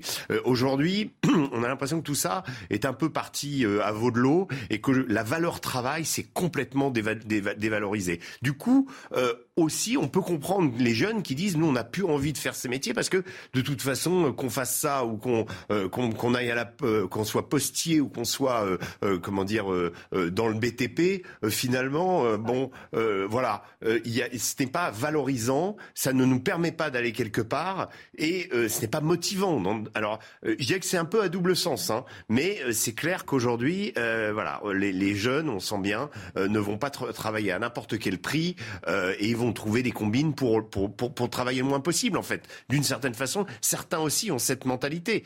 Le Covid, en effet, je suis d'accord avec vous, a, peut-être aggravé la, la, situation. Vous parlez de la valeur travail. On va écouter ce que dit Guillaume Casbarian. Il est président de la Commission des affaires économiques de l'Assemblée nationale et il revenait justement sur ce mantra qu'on entend beaucoup qui dit qu'il faut que le travail paye davantage. Écoutez-le. Moi, je pense qu'on envoie des gages aux travailleurs en priorité. C'est-à-dire celles et ceux qui se lèvent tôt le matin pour aller bosser, euh, qui font face à une inflation forte et qui ont envie que le travail paye. Euh, et ces travailleurs-là, ils peuvent être de gauche, ils peuvent être de droite, ils peuvent être euh, nulle part d'ailleurs dans l'échiquier politique. C'est pas ça le sujet. Le sujet, c'est de, de, de, voter des choses qui vont dans le sens de notre idéologie, de nos convictions. Notre conviction, c'est que le travail doit payer. Et je pense que ça peut faire un large consensus dans notre pays. En tout cas, c'est ce que j'entends très régulièrement dans ma circonscription. Est-ce que vous êtes euh, convaincu, Mathieu Vallet, par cette bonne volonté de la majorité, effectivement, d'avoir envie de faire en sorte que le travail paye plus et que donc ces emplois non pourvus soient un petit peu plus attractifs? Il y avait une mesure qui avait été mise en place euh, il y a 10 ans, c'était les heures supplémentaires payées. Mhm. Et d'ailleurs, dans la police, on l'avait expérimenté, ça avait eu un franc succès, puisque les budgets alloués avant l'élection de 2012, en fait, avaient été épuisés en un mois, ce qui avait été prévu en plusieurs mois. Donc on voit bien que les policiers, quand on leur dit faites des heures supplémentaires, ils sont tellement passionnés par leur métier qu'ils sont preneurs. Et je pense que c'est pareil pour toutes les strates de la population. Si on peut avoir plus d'argent pour, à la fin du mois, avoir plus de sous sur le compte et donc se faire plaisir, c'est tant mieux. Et je veux revenir sur ce que vous dites sur les métiers pénibles. Vous prenez les aides-soignants, les infirmiers, les policiers. On le voit aujourd'hui, il y a des générations qui changent. Et si j'ose dire, euh, un employé qui est bien dans ses pompes, c'est un employé qui sera bien au travail. Parce que finalement, on voit plus, et de plus en plus chez les gardiens de la paix, les officiers, les commissaires, les aides-soignants, les infirmiers, voire les médecins, c'est qu'il y a une volonté de bien concilier son activité professionnelle et sa, vie privée. Et que aujourd'hui, peut-être plus qu'avant. On est plus attentif à récupérer les heures supplémentaires qu'on fait, voire se les faire payer quand c'est possible. Bon là, ça a été euh, supprimé depuis plusieurs années. Ou de pouvoir avoir du temps de loisir pour récupérer l'énergie qu'on a dépensée sur le temps de travail. Et d'une certaine manière, c'est une donnée qu'il faut prendre en compte. Les réseaux sociaux, les changements de génération, les aspirations personnelles à la vie de famille, à la vie euh, familiale, avec euh, les amis, avec les loisirs. Tout ça, c'est des choses qui rentrent en compte. Et c'est ce que disaient notamment les restaurateurs, que ce soit les brasseurs, les cafetiers ou les restaurateurs. Donc on voit bien qu'aujourd'hui, les heures supplémentaires euh, qui était mis en place il y a 10 ans, moi je trouve que c'était une bonne idée, c'était supprimé par la gauche, j'ai trouvé que c'était une bêtise parce que justement ça permettait de, valoriser le travail de ceux qui voulaient euh, à la sueur de leur front obtenir plus euh, d'argent. Et puis aussi d'une certaine manière, effectivement, moi je pense comme disait Gabriel Cluzet que c'est des métiers quand même qui sont indispensables. C'est vrai que les cafetiers, les restaurateurs, les brasseurs, c'est ce que j'appelle les métiers de bouche qui ont été très impactés par la Covid et par ces mesures sanitaires restrictives comme les, les confinements successifs. Et eh ben c'est des métiers qui méritent d'être valorisés parce que finalement, quand vous allez à la terrasse d'un bar, quand vous allez au comptoir d'un bistrot, on voit bien que ceux qui vous servent, ceux qui euh, vous font euh, la gentillesse de vous accueillir pour vous donner un café, une bière ou en tout cas quelque chose à boire, c'est des gens qui font des horaires euh, impressionnants, qui sont disponibles en permanence et qui d'une certaine manière ont une pénibilité à bouger, à être debout et à rendre le service de manière très très importante. Donc je pense que valoriser ces métiers comme éboueur aussi, comme femme de ménage, on appelait ça technicienne de surface, alors que finalement ça change rien dans la quotidienneté de ces gens. Voilà, c'est important qu'on puisse valoriser ces je pense effectivement, notamment par cette disposition-là. On va parler maintenant du projet de loi de finances rectificative qui avance petit à petit dans les discussions à l'Assemblée avec notamment donc désormais cet accord entre la majorité et les républicains sur le prix du carburant. On va écouter ce qu'on a dit justement dans l'hémicycle Bruno Le Maire, ministre de l'économie, et puis on, on en débat ensuite. La remise pourrait passer de 18 à 30 centimes d'euros en septembre à 30 centimes d'euros également en octobre, puis passer à 10 en novembre et à 10 en décembre, ce qui fait que dans certaines stations-service, vous auriez bien une remise de 50 centimes d'euros sur les carburants. Je redis bien qu'avec la remise qui a été proposée par Total et celle du gouvernement, vous auriez dans certaines stations-service en France un carburant à 1,50 euros, ce qui correspond, je crois, à l'objectif qui était fixé par les Républicains.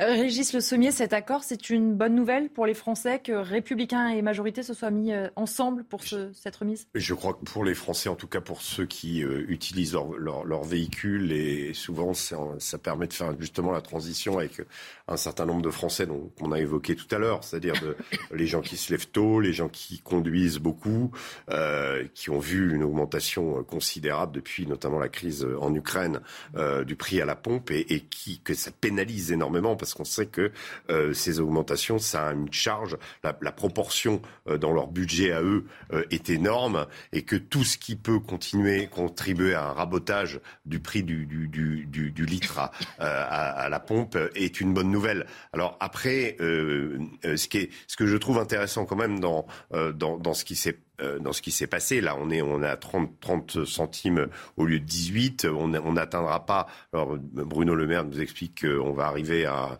1,50 euro. Euh, tant mieux si ça mhm. peut se faire.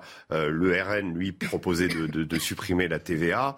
Euh, donc les, les, les comment les, les, la philosophie n'était pas la même. Mais ce qui est, je trouve intéressant quand même, c'est que euh, il y a dans, dans, ce débat qu'on a beaucoup critiqué à l'Assemblée nationale, avec euh, les noms d'oiseaux, les invectives, euh, les, les, comment, les chahuts euh, qu'on a pu constater, eh bien, un retour quand même d'un fonctionnement démocratique mm. qui qui permet d'avancer sur un certain nombre de sujets. il y a même des choses qui passent. oui, tout ça. Euh, ça. a été non euh, avec, à cause d'une alliance entre la NUPS et, et, le RN pour l'histoire du pass sanitaire pour les mineurs. Euh, donc le gouvernement a appris qu'il ne pouvait pas tout imposer. Pour la redevance, eh bien ça a été le RN et, et la, et, et, la République en marche contre la NUPS. pour l'histoire des carburants, c'est les Républicains qui. Donc il y a quand même un jeu qui un jeu démocratique qui se fait. chacun compare ses positions et ça permet de faire avancer un certain nombre de choses. Donc on voit la démocratie en exercice et je pense qu'on peut que s'en réjouir, même si à côté de ça, bah oui, ça, euh, euh, il y a euh, comment quelques incivilités et certains députés qui n'ont pas tout à fait pris conscience de l'importance de la charge qu'ils ont et de ce qu'elle représente symboliquement. Alors ça, on peut le déplorer, mais on, on aperçoit, on s'aperçoit quand même que ça, sur, sur, en plus, ce qui est quand même intéressant, c'est que sur, c'est sur des thématiques qui intéressent vraiment les Français. Sur la question du pouvoir d'achat, aucun parti ne dit qu'il faut laisser ça en jachère. On verra quand on arrivera sur des choses plus philosophique entre guillemets, comme la réforme des retraites euh, et l'âge de la retraite en, particulier, ça sera à mon avis beaucoup plus difficile et beaucoup plus guerre de tranchées. Là, sur des, euh, des principes de base, parce que euh, la plupart des élus sont quand même conscients qu'en France, il y a des pauvres. En France, il y a un certain nombre de personnes qui, pendant le, quinquennat précédent et pendant ceux d'avant, ont glissé dans la pauvreté. Ça a donné le, mouvement des Gilets jaunes en particulier, mais, au, mais, mais au-delà, et qu'il il fallait s'occuper de ces gens-là. Voilà. Et là, apparemment, tout, le monde s'y met d'une certaine façon. Voilà. Effectivement, c'est plutôt bon signe. Alors, ça ne laisse rien présager sur la mandature à venir, mais en tout cas, pour l'instant, euh, les totems euh, de la majorité, ils arrivent quand même à trouver des alliances, vous le disiez, de circonstances. Ça dépend en fonction des amendements et des textes, mais pour le moment, la majorité, et notamment sur le carburant, peut dire finalement ça passe, certes avec les LR, mais on n'est pas encore empêché totalement.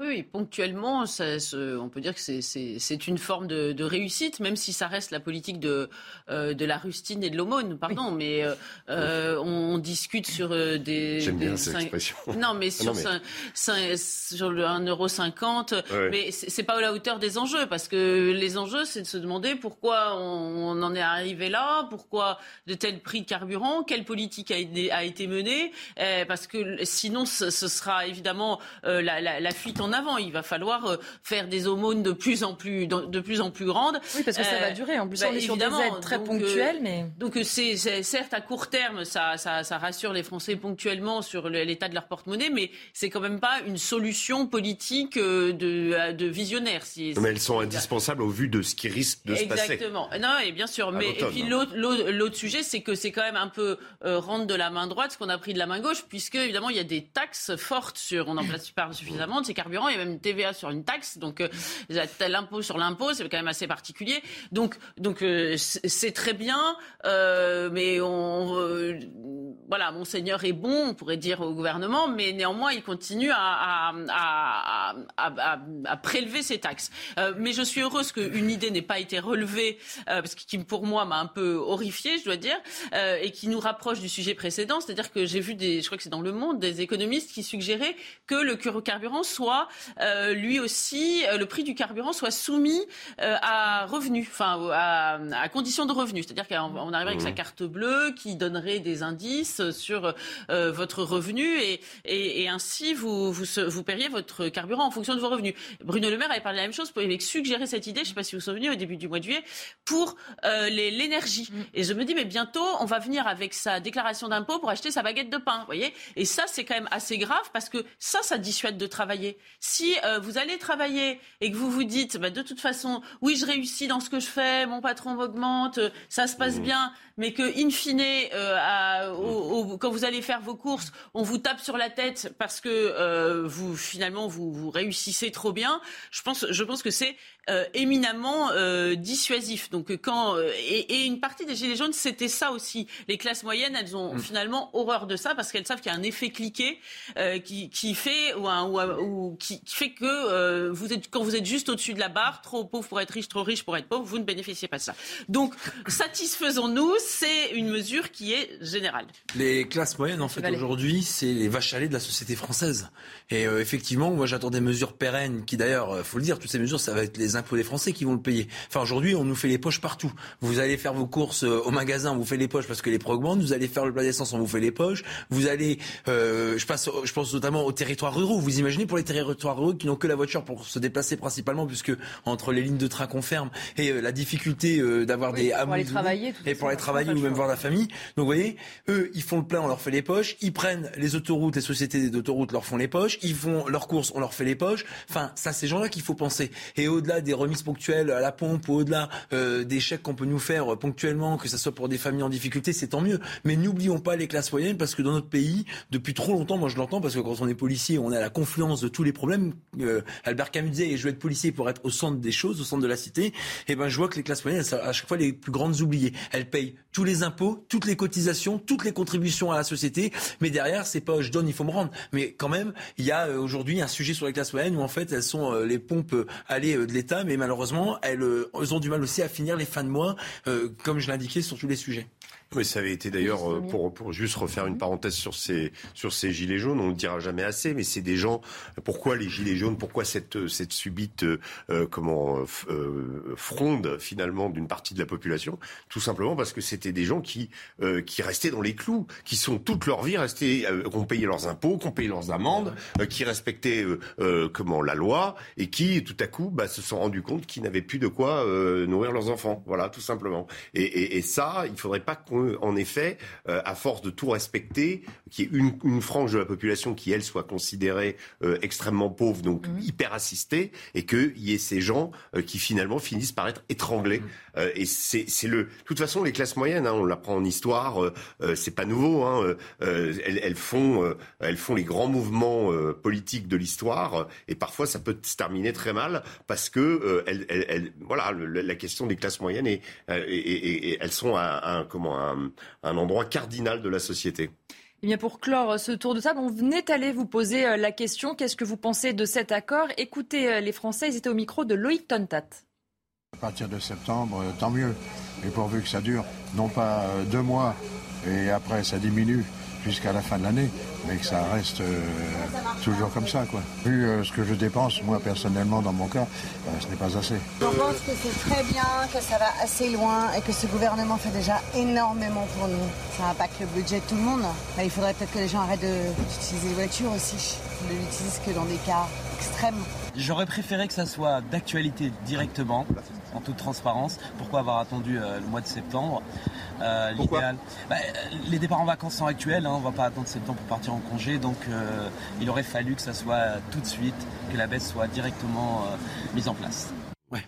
On va parler dans un instant de la sobriété énergétique. On fait une pause et on se retrouve dans quelques minutes sur CNews. Bienvenue si vous nous rejoignez sur CNews. Il est 18h30. On est ensemble jusqu'à 20h. On va parler maintenant de la sobriété énergétique. Est-ce que finalement, ça n'est pas seulement du bon sens demander aux Français de faire des efforts sur l'énergie? Est-ce que c'est oublier que beaucoup d'entre eux déjà se restreignent? On va en débattre avec mes invités. Mais tout de suite, l'actualité, c'est avec vous, Adrien Spiteri. Augmenter de 18 à 30 centimes la remise sur le litre des carburants pour faire face à l'inflation. Le ministre de l'économie Bruno Le Maire se dit favorable à une telle mesure qui pourrait entrer en vigueur dès septembre. Avec la remise de 20 centimes à la pompe annoncée vendredi par Total Energy, certaines stations-service pourraient donc proposer un carburant à 1,50 euro. Les autorités italiennes débordées par une vague migratoire. Ces dernières heures, plus d'un millier de personnes ont débarqué dans différents ports méditerranéens du pays. Plus de 600 en Sicile et 522 sur l'île de Lampedusa. Lors de leur traversée de la Méditerranée, cinq migrants n'ont pas survécu. Leurs corps ont été repêchés. Et puis Max Verstappen remporte le Grand Prix de France sur le circuit Paul Ricard. Le néerlandais a été le plus rapide devant Lewis Hamilton. De son côté, le pilote Ferrari Charles Leclerc, auteur de la pole position hier, a dû abandonner. Au classement général, Max Verstappen compte désormais 63 points d'avance sur son rival monégasque. Merci beaucoup euh, Adrien. Merci à vous Laurent Jacobelli de nous avoir euh, rejoints, député RN de Moselle. Sont toujours avec moi Gabrielle Cluzel, directrice de la rédaction de Boulevard Voltaire et Régis Le Sommier, grand reporter. Regardez ce que dit Agnès Pannier-Runacher. D'ici à 2024, notre consommation d'énergie doit baisser de 10%. En tout cas, c'est la ministre qui le dit. Alors comment euh, parvenir à cet effort? Eh bien, on écoute ce que disait Agnès Pannier-Runacher. Elle était l'invitée de RMC. Écoutez-la. Je dis surtout qu'il faut que les plus gros s'y mettent, c'est-à-dire euh, les grandes administrations, les grandes entreprises, les grandes enseignes, parce que 75% euh, de l'effort vient de là. Et avant que de demander euh, aux Français, dont certains sont en situation de précarité énergétique, il faut montrer l'exemple. Il faut aussi aller chercher les plus gros contingents de kilowattheures à économiser. C'est pour ça que j'ai réuni d'abord mes administrations et sous l'égide de la Première ministre l'ensemble des ministères pour que nous allions de l'avant et que nous allions conquérir cette euh, économie de 10%. Parmi les économies d'énergie, notamment obliger les commerces climatisés à fermer leurs portes quand la climatisation est en marche. On voit notamment ce titre hein, du JDD, la clim porte ouverte, ce n'est plus acceptable. Alors j'ai peut-être une question naïve, mais est-ce qu'il a fallu attendre euh, la guerre en Ukraine, cette urgence climatique, pour qu'on se rende compte que quand on met la clim et qu'on ouvre la porte, c'est pas très écolo, Gabriel Cluzel? Euh, oui, de fait, euh, c'est quand même le, bon sens élémentaire de euh, fermer la porte quand on met la clim. Et, je pense que nombre de magasins y pensent néanmoins, mais ils sont, ils, peuvent pas être mettre un, garde de chiourme derrière chaque client qui referme pas la porte, parce que objectivement c'est ainsi que ça se passe. Et je vois mal comment concrètement on va installer une répression pour ces commerces-là. Alors les policiers, après avoir vérifier la hauteur du masque sur le nez, ils vont aller euh, fermer les portes des magasins euh, euh, climatisés. Malheureusement, quand on voit l'état du pays, nous aurions un pays merveilleux où, où il y aurait une délinquance absolument minimale. On pourrait se dire pourquoi pas, il faut occuper les policiers, mais là, ça paraît quand même assez euh, peu euh, urgent de, de, de, les occuper à cet âge-là, ces tâches-là, pardon. Moi, je, je suis toujours, j'aime bien la langue technocratique, la sobriété mmh. énergétique. C'est le nouveau mantra. Hein. Voilà, nous serions des ivrognes énergétiques, j'imagine. C'est l'inverse de, de, la sobriété. C'est pour pas paraître trop brutal, ça a quelque chose de, de sympathique, la sobriété.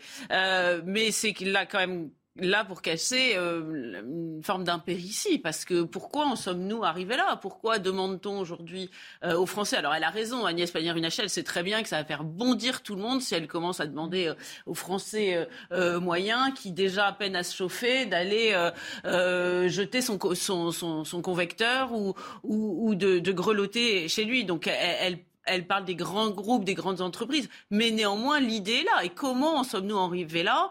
Euh, Qu'avons-nous fait de, notre, de nos centrales nucléaires, de, notre excellence dans ce domaine?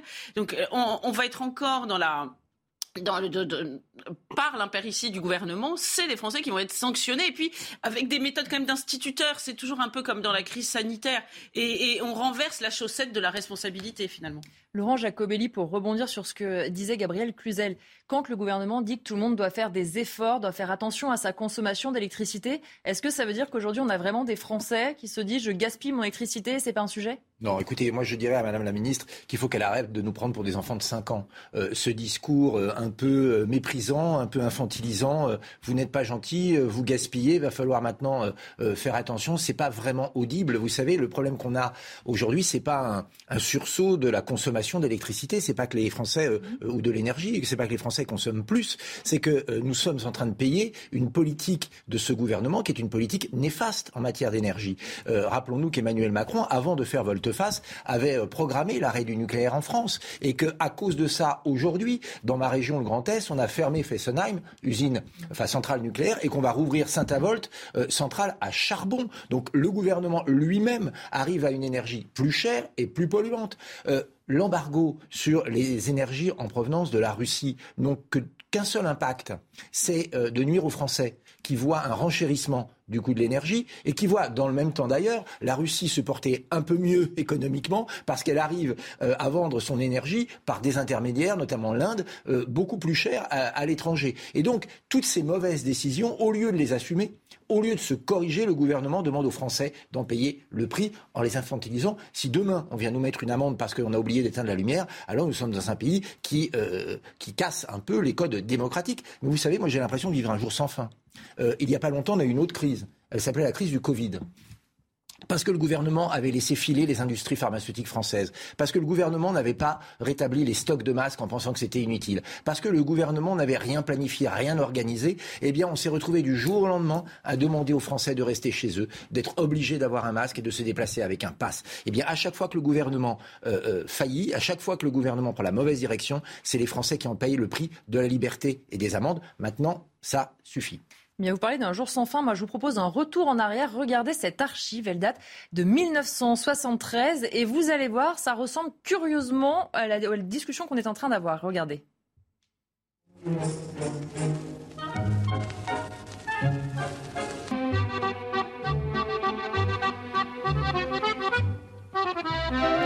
Sans transition, nous voici à la fin de l'année 1973, en novembre, époque à laquelle Paris la nuit était encore pour tout le monde le Paris des enseignes lumineuses, des cabarets et des vitrines, c'était un Paris qui s'amusait. Aujourd'hui, à la suite des restrictions gouvernementales, nos magasins parisiens ne laissent plus brûler la nuit que le nombre de lumières indispensables. Face à ces restrictions, que pensent les principaux intéressés, c'est-à-dire les commerçants Monsieur Souvigny, directeur d'un magasin avenue de la Grande Armée, nous répond. Ces restrictions, bien entendu, nous gênent énormément. Et je crois pouvoir parler d'ailleurs au nom de tous nos collègues et tous nos amis, que ce soit de l'avenue de la Grande Armée ou éventuellement même d'autres secteurs comme les Champs-Élysées. Au-delà du côté euh, sympathique de revoir toujours des archives, ça date de 1973. On est en 2022. Même discours, mêmes interrogations. Bah non, mais surtout, 73, euh, c'était le, le, le, choc pétrolier. On était euh, là, en effet, il fallait faire des économies, c'était urgent parce qu'on n'avait pas mesuré euh, l'impact, encore une fois, et on avait une crise internationale qui était justement la crise du pétrole, qui nous a mis face à, la, à, nos responsabilités, face à, et qui nous a et qui a exigé de la part de, de, de qu'il y ait d'une certaine façon, je crois que d'ailleurs, comme conséquence, il y avait eu aussi le, le changement d'heure pour, mmh. enfin, il y avait tout un tout un tas de mesures qui avaient été décidé justement pour consommer moins. Là, en l'occurrence, ce qui est quand même intéressant, moi je trouve, euh, et, assez assez choquant, je dirais, c'est que on, se trouve dans une, on a depuis des années une réflexion sur la question du, euh, du réchauffement climatique, et euh, on essaye d'imprimer à la fois au niveau des entreprises, on fait des COP 21, des COP 22, des COP 23, etc., à n'en plus finir pour essayer justement d'alerter euh, là, j'entendais Al Gore ce matin nous expliquer que euh, là, vraiment, euh, si on n'arrivait pas à diminuer les gaz à effet de serre, on allait vers une catastrophe au niveau des feux de forêt. Et en effet, c'est la réalité. On est rentré dans un, une sorte de spirale climatique extrêmement inquiétante. Mais on nous ressort en effet, le fait qu'il faut éduquer la population à consommer moins d'énergie, qu'elle se. Mais la question principale, c'est que elle est due à quoi? Cette, euh, cette, euh, ce, ce, ce qu'on entendait Madame Pannier-Runacher tout à l'heure C'est finalement la crise ukrainienne. Mhm. Et souvenez-vous, quand on est allé dans cette politique de sanctions vis-à-vis de la Russie, il n'y avait aucun argument de, de, de, de, cet ordre-là qui a été émis à l'époque. À l'époque, on était absolument persuadé de mettre à genoux la Russie je rappelle assez souvent euh, la phrase de Bruno Le Maire qui parlait de guerre économique mm. totale et qui voyait et on voyait finalement cette Russie euh, encerclée finalement. Euh, et, je ne mets pas en cause le fait que son agression de l'Ukraine est inacceptable, mm. mais on était censé punir la Russie. La question qu'il faut qu'on se pose aujourd'hui, moi j'entendais l'histoire d'un couple de Russes qui a, qui a acheté ses, ses, billets pour aller à Dubaï, pour passer deux semaines à Dubaï, mais à cause de la santé du rouble, ils vont passer une troisième semaine sans, euh, sans débourser supplémentaire. Donc là, on est en train finalement de, de, de, de garantir aux Russes des vacances en plus. Et est-ce qu'on est vraiment sûr? Alors on nous, a fait, il y en a eu dans tous les journaux euh, des euh, comment des, des yachts euh, comment euh, arrêtés, des, des villas préemptées sur la côte d'Azur, etc. Oui, ok, mais en réalité, est-ce que la Russie est-elle en train de... La question, vraie question qu'il faut en train de se, se poser et qu'il va falloir se poser pour la rentrée, est-ce que finalement tout ce qu'on a fait là ne s'est pas au détriment de nos propres populations? Et justement, je, vous laisse la parole dans une minute, mais sur les coupures d'électricité, regardez ce que dit Agnès Pannier-Runacher. Le, le, journal, donc le JDD, l'interroge là-dessus. Toutes les actions que nous mettons en place doivent permettre de l'éviter. Mon travail est d'organiser les scénarios du pire. Laurent Jacobelli, quand on voit cette phrase de la part de la ministre, on comprend bien que la situation n'est pas totalement sous contrôle pour l'instant. Elle remet l'échéance à septembre pour expliquer vraiment aux Français comment ça va se passer. Dire que ce gouvernement ne contrôle pas grand-chose me paraît euh, assez, euh, assez juste. Euh, je rappelle que ce même gouvernement nous expliquait à peu près il y a un an que malgré toutes les mesures, notamment sur le nucléaire, etc., il n'y aurait jamais de coupure d'électricité en France. Les mêmes. Les mêmes. Monsieur Le Semi a raison. Euh, aujourd'hui, euh, l'embargo sur la Russie, ça arrive à renforcer l'économie russe et à renchérir l'électricité, euh, les énergies en général pour les Français. Et donc, il y a bien un peuple qui est victime de cet embargo. C'est pas celui qu'on pensait, c'est le peuple français. Mais surtout, tout ça cache la réalité. Pourquoi nous en sommes là? C'est pas du tout seulement à cause de l'embargo sur les énergies russes. C'est simplement la volonté de la politique énergétique française depuis l'arrivée de M. Macron. M. Macron a cédé au diktat des Khmer verts. Euh, qui ont expliqué que le nucléaire était le mal absolu et qu'avec trois euh, éoliennes, on pouvait euh, donner en énergie tout ce qu'il fallait pour les trottinettes électriques et que le monde serait merveilleux. Emmanuel Macron, pour des raisons purement électoralistes, a cédé à ce chantage. Et donc, il a dénucléarisé l'énergie française. on en produisait trois quarts de notre énergie était produit par le nucléaire. Aujourd'hui, c'est seulement deux tiers et on en paye le prix parce que l'énergie nucléaire, elle est pas chère. Euh, euh, on, pouvait fournir 100% de nos besoins, et c'était la souveraineté énergétique. Et ce joyau euh, qu'avait voulu le général de Gaulle a été brisé par Emmanuel Macron. Donc aujourd'hui, nous sommes dépendants de l'étranger pour notre énergie et des énergies fossiles qui polluent beaucoup plus. Et donc, c'est la double peine. on a une énergie qui pollue plus et qui est plus chère, même la triple peine maintenant, puisqu'elle est plus rare. Donc il faut changer la politique énergétique, mais arrêter de s'en prendre aux Français pour les mauvaises décisions de M. Macron. Parce que là, pour le coup, l'équation, est intolérable pour la population française la ministre de la Transition énergétique qui parle beaucoup d'incitation dans cet article, mais aussi de punition et d'amende pour un commerce qui donc ne fermerait pas la porte en mettant la climatisation. 750 euros d'amende possible, 1500 euros en cas d'enseigne lumineuse allumée. Est-ce qu'il faut en arriver là? Est-ce que les forces de l'ordre ont vraiment le temps et les moyens de faire ça? On écoute la réaction de Guillaume Casbarian. C'est un député de la majorité à l'Assemblée nationale. Écoutez-le. À titre personnel, je pense qu'on peut très bien inciter, encourager les acteurs sans forcément tomber dans de la répression ou de l'amende forfaitaire. Vous l'avez dit, ça serait probablement mal vécu par les acteurs économiques, probablement difficile à appliquer aussi vis-à-vis des forces de l'ordre. Il faut que la loi actuelle soit correctement respectée. Je vous rappelle qu'il y a aujourd'hui une loi sur la, pollution lumineuse, sur un certain nombre d'obligations qui pèsent sur les commerces. Il faut que déjà la loi actuelle elle soit correctement appliquée. Euh, et je crois en notre capacité à chacun faire des efforts à notre niveau, que ce soit les particuliers, les entreprises, les administrations, les collectivités l'État. Et, je crois plus à l'encouragement et l'incitation qu'à la punition. Je crois que les Français sont tout à fait grands et responsables et qu'on est capable d'y arriver ensemble sans arriver à cette extrémité qui pourrait être l'amende ou la punition. Gabriel Cluzel, les Français sont grands et responsables, oui, mais la ministre envisage quand même déjà des sanctions pour des commerçants et de mobiliser donc des forces de l'ordre pour ce genre d'amende. Oui, mais c'est là l'absurdité du raisonnement. On voit bien qu'elle n'écarte rien, hein. elle n'écarte mm. ni les coupures, parce qu'elle dit on va essayer d'éviter, mm. vous avez compris comme moi, hein. euh, ni le, le, fait de sanctionner. Donc là, on, on, revient un peu au sujet euh, précédent du reste. Hein. Euh, les, on, ne parvient pas à endiguer euh, euh, la délinquance, mais on va aller taper sur la tête euh, de, braves gens parce qu'ils ont mis, je sais pas, ils ont mis des guirlandes de Noël un peu trop fournies dans leur sapin.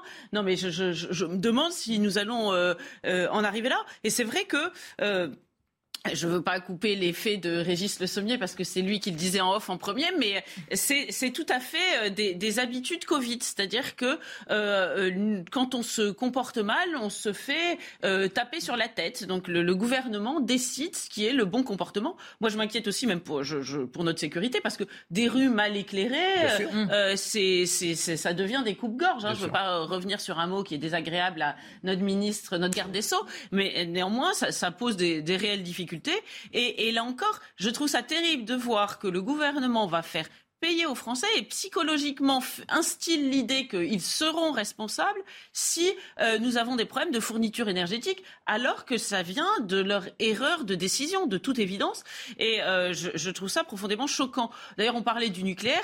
Il faut se souvenir que les sous-marins qui n'ont pas été mmh. euh, vendus en Australie, une des raisons, c'est parce que pour, pour respecter la non-prolifération nucléaire, pour être un bon élève dans ce domaine, on n'a pas voulu fournir de, de, de propulsion de sous-marins à propulsion nucléaire. Alors aujourd'hui, je crois que les, Australiens ont du mal à obtenir leur fameux sous-marin. Mmh. J'espère que s'ils reviennent vers la France, cette fois, on n'hésitera pas euh, à, leur fournir les bons, les bons sous-marins. Mais c'est vrai que les sous-marins des Américains, par contre, étaient à propulsion Bien sûr, bien sûr. Eux, ils se gênaient pas. Mais, euh, mais nous, comme on voulait être euh, bien gentils et courir derrière les Allemands qui avaient fait eux des, erreurs en matière nucléaire, mais qu'il fallait surtout rester dans, leur sillage de, de bons élèves, évidemment, nous, nous avions refusé de, d'utiliser ce nucléaire qui était pour nous un, pourtant un fleuron, quelque chose d'extrêmement... Euh, particulièrement sur ces technologies euh, sous-marines. Exactement. Donc euh, c'est vrai que tous ces sujets-là doivent être mis au grand jour. Moi, je, je, suis frappée aussi par l'aspect petit bout de la lorgnette, encore une fois, pour traiter le problème. On va se demander si on va éteindre alors la lampe de la salle de bain, de la cuisine, alors que c'est des, vrais, des, des, des, vraies questions politiques à long terme qui sont en jeu. il faudra un jour les mettre sur la table. Oui, allez-y, Laurent. J'allais dire, pour, pour, vous répondre, Madame Cluzel, c'est volontaire. Euh, le gouvernement n'a pas envie de faire son bilan euh, énergétique, si je puis dire. Il n'a pas envie de faire le bilan de sa triste politique euh, depuis l'arrivée de M. Macron, notamment en matière de nucléaire. Et c'est pour ça qu'il se défausse, qu'il porte, fait porter la responsabilité aux Français. Parce que le sous-titre, c'est vous consommez l'énergie n'importe comment, vous n'êtes pas responsable, vous êtes en train de brûler la planète, c'est de votre faute et c'est tellement de votre faute qu'on va peut-être arriver avec un bâton de gendarme et vous demander de payer 750 euros d'amende. C'est ça le discours du gouvernement. Parce qu'il ne veut pas finalement montrer qu'il a failli. On a eu la même chose sur le Covid c'est cette politique de crise alibi. Ce gouvernement se saisit d'une crise, euh, euh, met le focus dessus euh, pour cacher ses propres incompétences.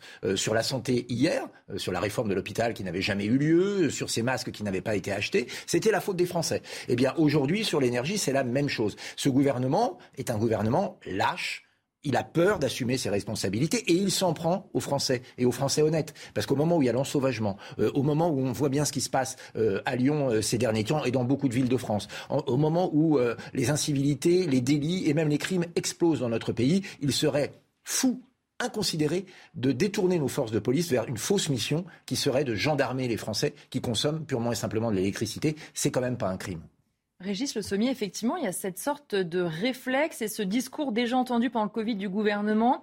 Il faut mettre en place des restrictions, des nouvelles rèles on agite un petit peu le chiffon rouge de la punition, mais on rassure, euh, on va être davantage dans la pédagogie et à la fin, finalement, on ne sera pas puni. C'est devenu quasiment un réflexe, c'est un moyen de communiquer pour le gouvernement maintenant. Bah, Souvenez-vous comment ça avait commencé avec le Covid. Hein. Euh, on a quand même été, je crois, le seul pays au monde, peut-être l'Italie, je crois, l'a fait, euh, où on s'autorisait soi-même mm. à, à, pas sortir, à sortir, en, se faisant soi-même.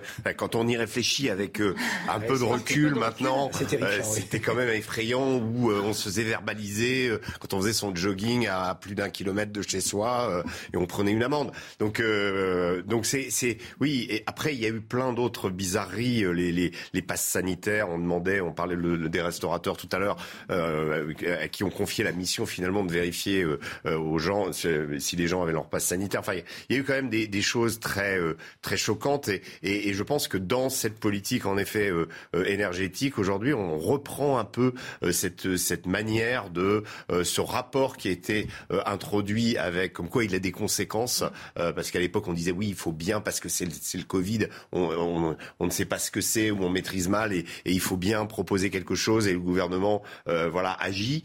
Euh, il peut pas rester les bras croisés. Là, on est dans un contexte quand même extrêmement différent euh, où il y a, en fait, il y a, une dans cette ce qui est, assez terrible, c'est que on, essaye aussi d'utiliser l'argument du, réchauffement climatique, donc un argument noble entre mmh.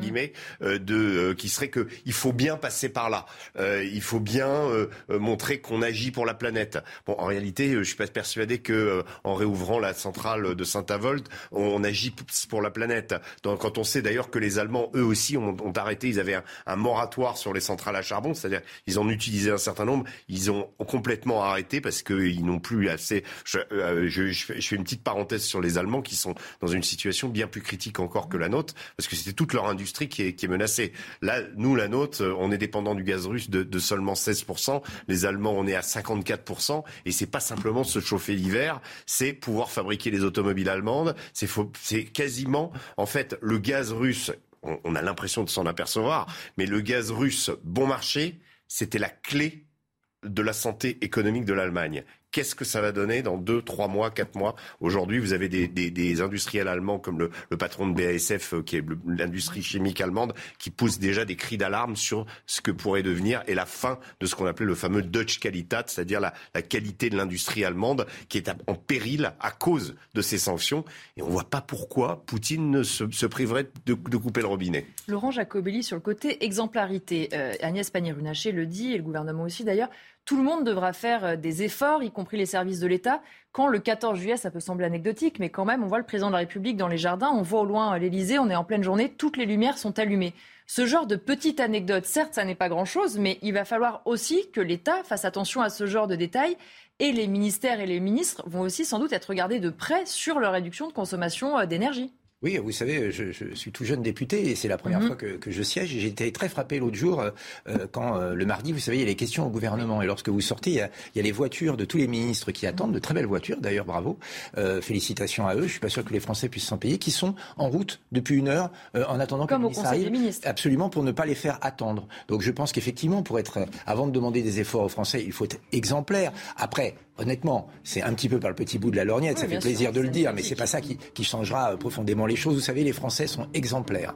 Euh, aujourd'hui, c'est un des pays au monde qui, euh, par habitant, pollue le moins la planète. Donc, plutôt que de s'en prendre à eux, essayons de changer les choses. Et vous savez, les Allemands, eux, sont beaucoup plus pragmatiques. Ils viennent de rouvrir le gazoduc depuis la Russie qui leur emmène du gaz. Donc, vous voyez, eux, les embargos. Ils peuvent pas s'en passer. Oui, ils peuvent pas s'en passer, mais les embargos, eux, ils savent les faire sauter quand c'est pour défendre leur population. J'aimerais que M. Macron soit aussi pragmatique et intelligent pour aider la population française. Merci à tous les trois. On se retrouve dans un instant sur CNews.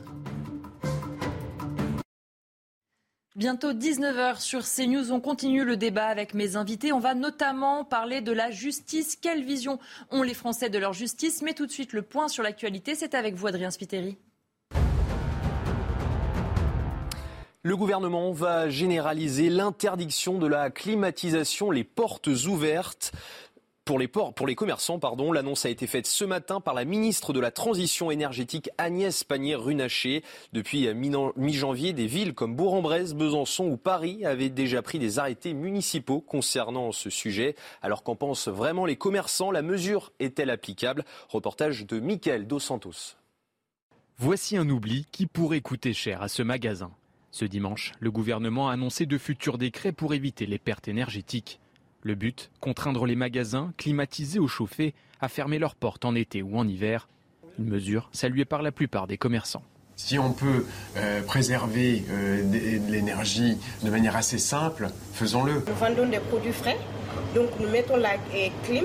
Si on ne ferme pas la porte, euh, la fraîcheur ne va pas protéger nos, nos, produits. Il y a un peu ce côté amande, infantilisation qui revient assez souvent sur, euh, depuis la, fait, la période Covid où en fait on en peut un peu plus se faire prendre pour des gamins. Pour éviter cette surconsommation, estimée à 20%, le gouvernement souhaite dans un premier temps informer les commerçants.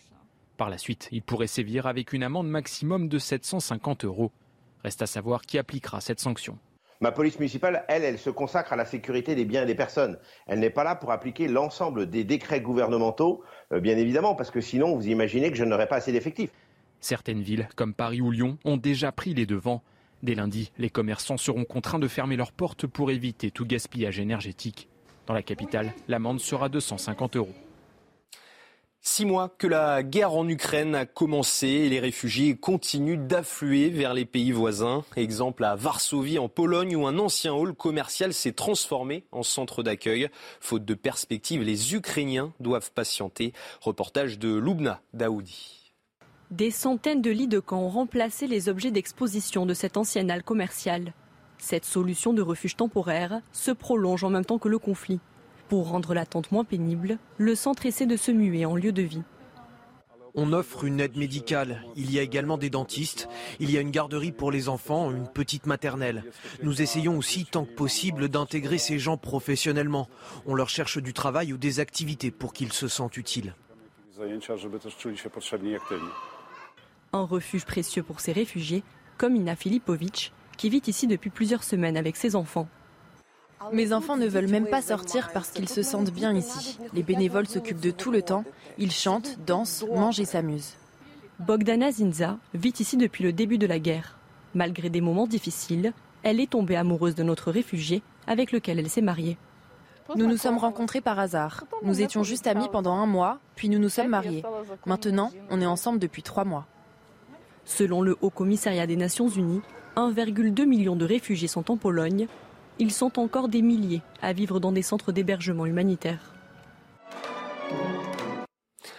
Le pape François prend la direction du Canada. En chaise roulante, le pontife argentin de 85 ans a dû utiliser une plateforme élévatrice pour monter à bord de l'avion. Une visite lors de laquelle il devrait renouveler sa demande de pardon pour le rôle de l'Église dans le drame des pensionnats pour autochtones. Et puis au Japon, des dizaines de personnes ont dû évacuer après l'éruption du volcan Sakurajima dans le sud du pays. Des images ont montré une coulée de lave et des cendres rejetées par le volcan. Sakurajima est l'un des sites touristiques les plus connus du Japon. Voilà Elodie pour l'essentiel de l'actualité à 19h. Merci Adrien, on vous retrouve dans 30 minutes pour un rappel de l'actualité. Quelle image les Français ont-ils de leur justice? Eh bien, selon un sondage IFOP pour le JDD, elle n'est pas franchement flamboyante. Selon eux, elle fonctionne mal, elle est trop laxiste. Les détails avec Marie Conan.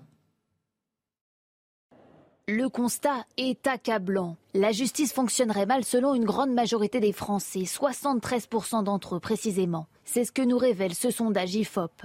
Un sentiment qui aurait tendance à s'accentuer avec les années. Car il y a 60 ans, 6 Français sur 10 seulement jugeaient la justice incompétente. C'est 13 points de moins qu'aujourd'hui. Le président Emmanuel Macron avait pourtant proposé un programme ambitieux de réforme de la justice, insuffisant selon une grande partie de la population. À peine 27% saluent son action pour la justice aujourd'hui. Au début de son premier quinquennat en 2018, ce chiffre était supérieur de 10 points. Et le problème ne semble pas uniquement politique, car quand on interroge les Français sur les juges, 65% des sondés ne les estiment pas assez sévères, augmentation là aussi de 14 points en 10 ans. Pour une majorité de Français, les magistrats font preuve de laxisme. Ce sondage intervient alors qu'Éric Dupont-Moretti, ministre de la Justice, a entamé lundi une série de consultations avec les citoyens et les acteurs du monde judiciaire. Laurent Jacobelli, j'imagine que vous êtes d'accord avec euh, ce constat. La justice, un, fonctionne mal et deux, est-elle trop laxiste? Oui, les deux. Euh, les Français, vous savez, sont des gens de bon sens. Hein. Ils voient exactement ce qui se passe. Euh, quand vous voyez qu'une jeune fille est violée par un chauffeur de taxi qui avait déjà commis plusieurs viols et qui avait le droit d'exercer sa fonction et qui, le soir même, lorsqu'il a été arrêté et qu'il est passé devant le juge, n'a pas dormi en prison, ils se disent il y a quelque chose qui ne fonctionne pas dans mon pays.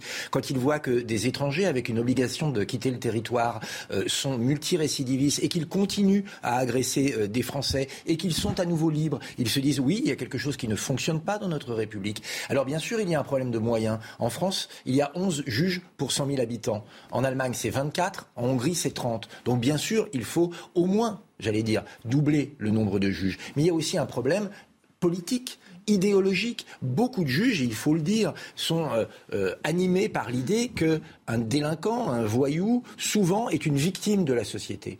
Et que plutôt que de l'enfermer pour protéger, pour créer un cordon sanitaire entre les individus euh, délinquants et la population qui se comporte bien, eh bien ils disent il faut le remettre au milieu de la population parce que finalement nous sommes, nous, coupables de ce qu'il a fait. Eh bien, il faut casser cette logique-là. La place des voyous, c'est en prison.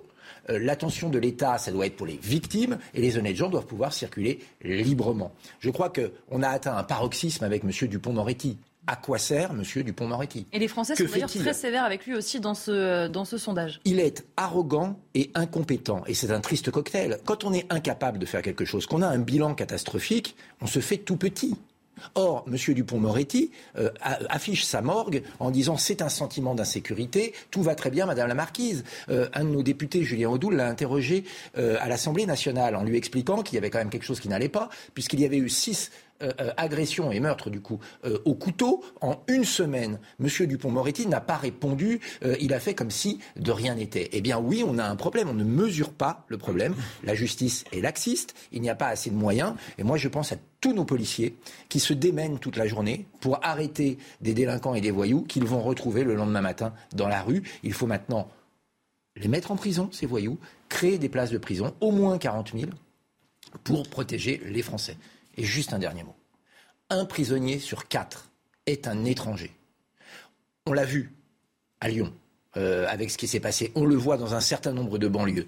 Oui, l'immigration et l'ensauvagement de la société sont liés par la mauvaise assimilation de ceux qui arrivent, par le no-contrôle de ceux qui arrivent. Il faut l'assumer pour trouver les solutions.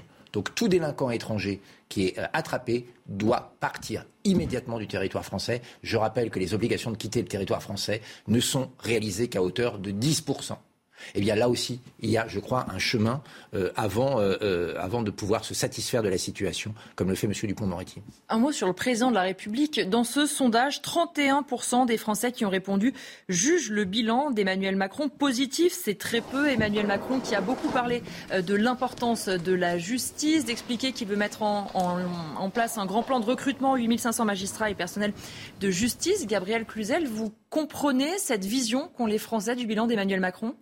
Il y a quand même 31% de gens qui. eh oui. C'est intéressant de savoir qui ils sont. Les ministres et les juges, à mon avis. Hein. Euh, non, c'est un sujet d'étonnement.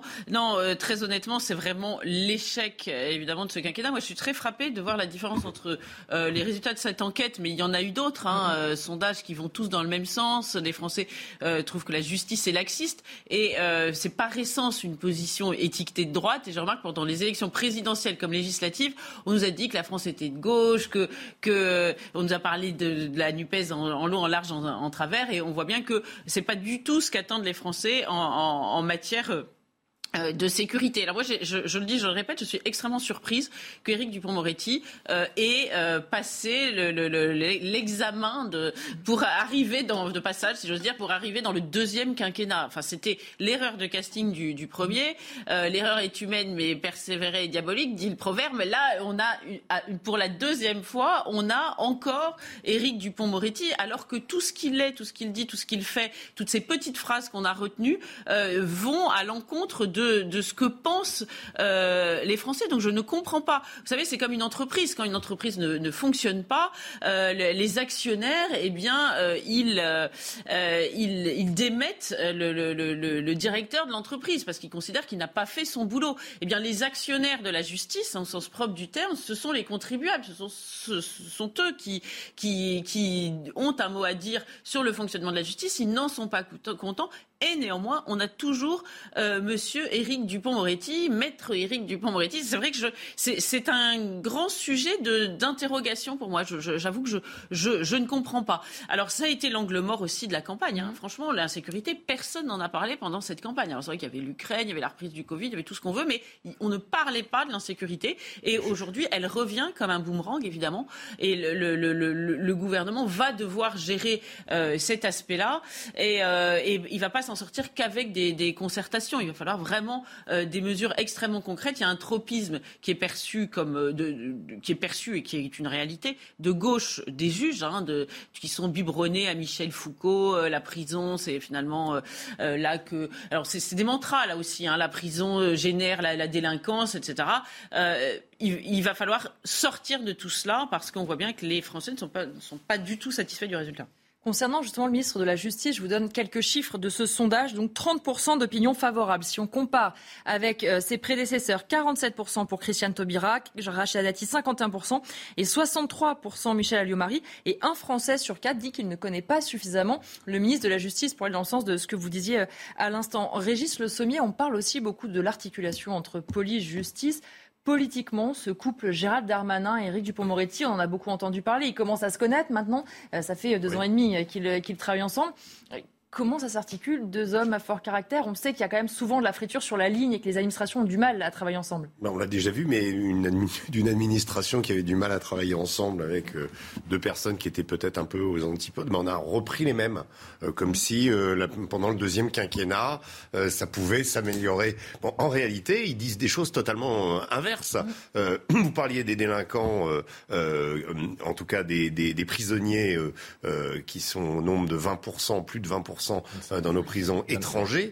Euh, Gérald Darmanin a dit récemment qu'il fallait expulser euh, toute mm. personne étrangère ayant commis un acte grave sur le territoire. Donc on peut imaginer que, d'ailleurs, ça ferait des places de prison qui se libéreraient, puisqu'on parle toujours de la, surpopulation carcérale et, que, et, de la construction de nouveaux centres pénitentiaires. Donc on est dans un, dans une, un gouvernement schizophrène, c'est-à-dire avec le maintien de, Dupont-Moretti, qui je rappelle aussi est, comment, est mise en examen aussi euh, dans une affaire. Donc là euh, aussi, on avait dit Emmanuel Macron et, plein d'autres que euh, dès qu'un ministre était impliqué, il devait démissionner. Bon, non seulement il n'a pas démissionné, mais en plus là, c'est le ministre de la Justice. Hein. C'est aussi voilà, c'est aussi quelque chose d'assez voilà. Et on sent bien que bon, le, le, les 30 il fait il fait moins bien que Christiane Taubira, qui est déjà très critiqué à son mm. époque, et largement moins bien. Il a 17 mm, mm. en dessous d'elle. Donc euh, bon, euh, il y a une erreur de casting, mais il y a une sorte d'entêtement, et on ne sait pas très bien ce qu'Emmanuel Macron veut faire, parce que euh, en fait, depuis qu'il a été réélu, il a un problème pour fixer des caps. Il n'y a toujours pas de. Bon, on, on l'a vu comment et nous expliquer que Uber c'était formidable et qu'il avait participé à un grand progrès de voilà et de se défendre pendant. En, revanche, le mot sécurité n'a pas été prononcé. Il a parlé quand même, quand même pendant une heure. On me dit peut-être que les journalistes qui étaient sur place n'ont pas fait leur travail, mais en tout cas, cette donne politique hyper important. Euh, un petit détail sur le sondage, parce qu'il y, a plusieurs sondages, vous savez, euh, il y a des sondages moins importants que d'autres. Celui-là, il est très important. Il est très important parce qu'on se rend compte que les Français ont une vision de, leur justice qui n'a jamais été aussi épouvantable depuis euh, depuis 60 ans. Depuis 60 ans, les Français n'ont.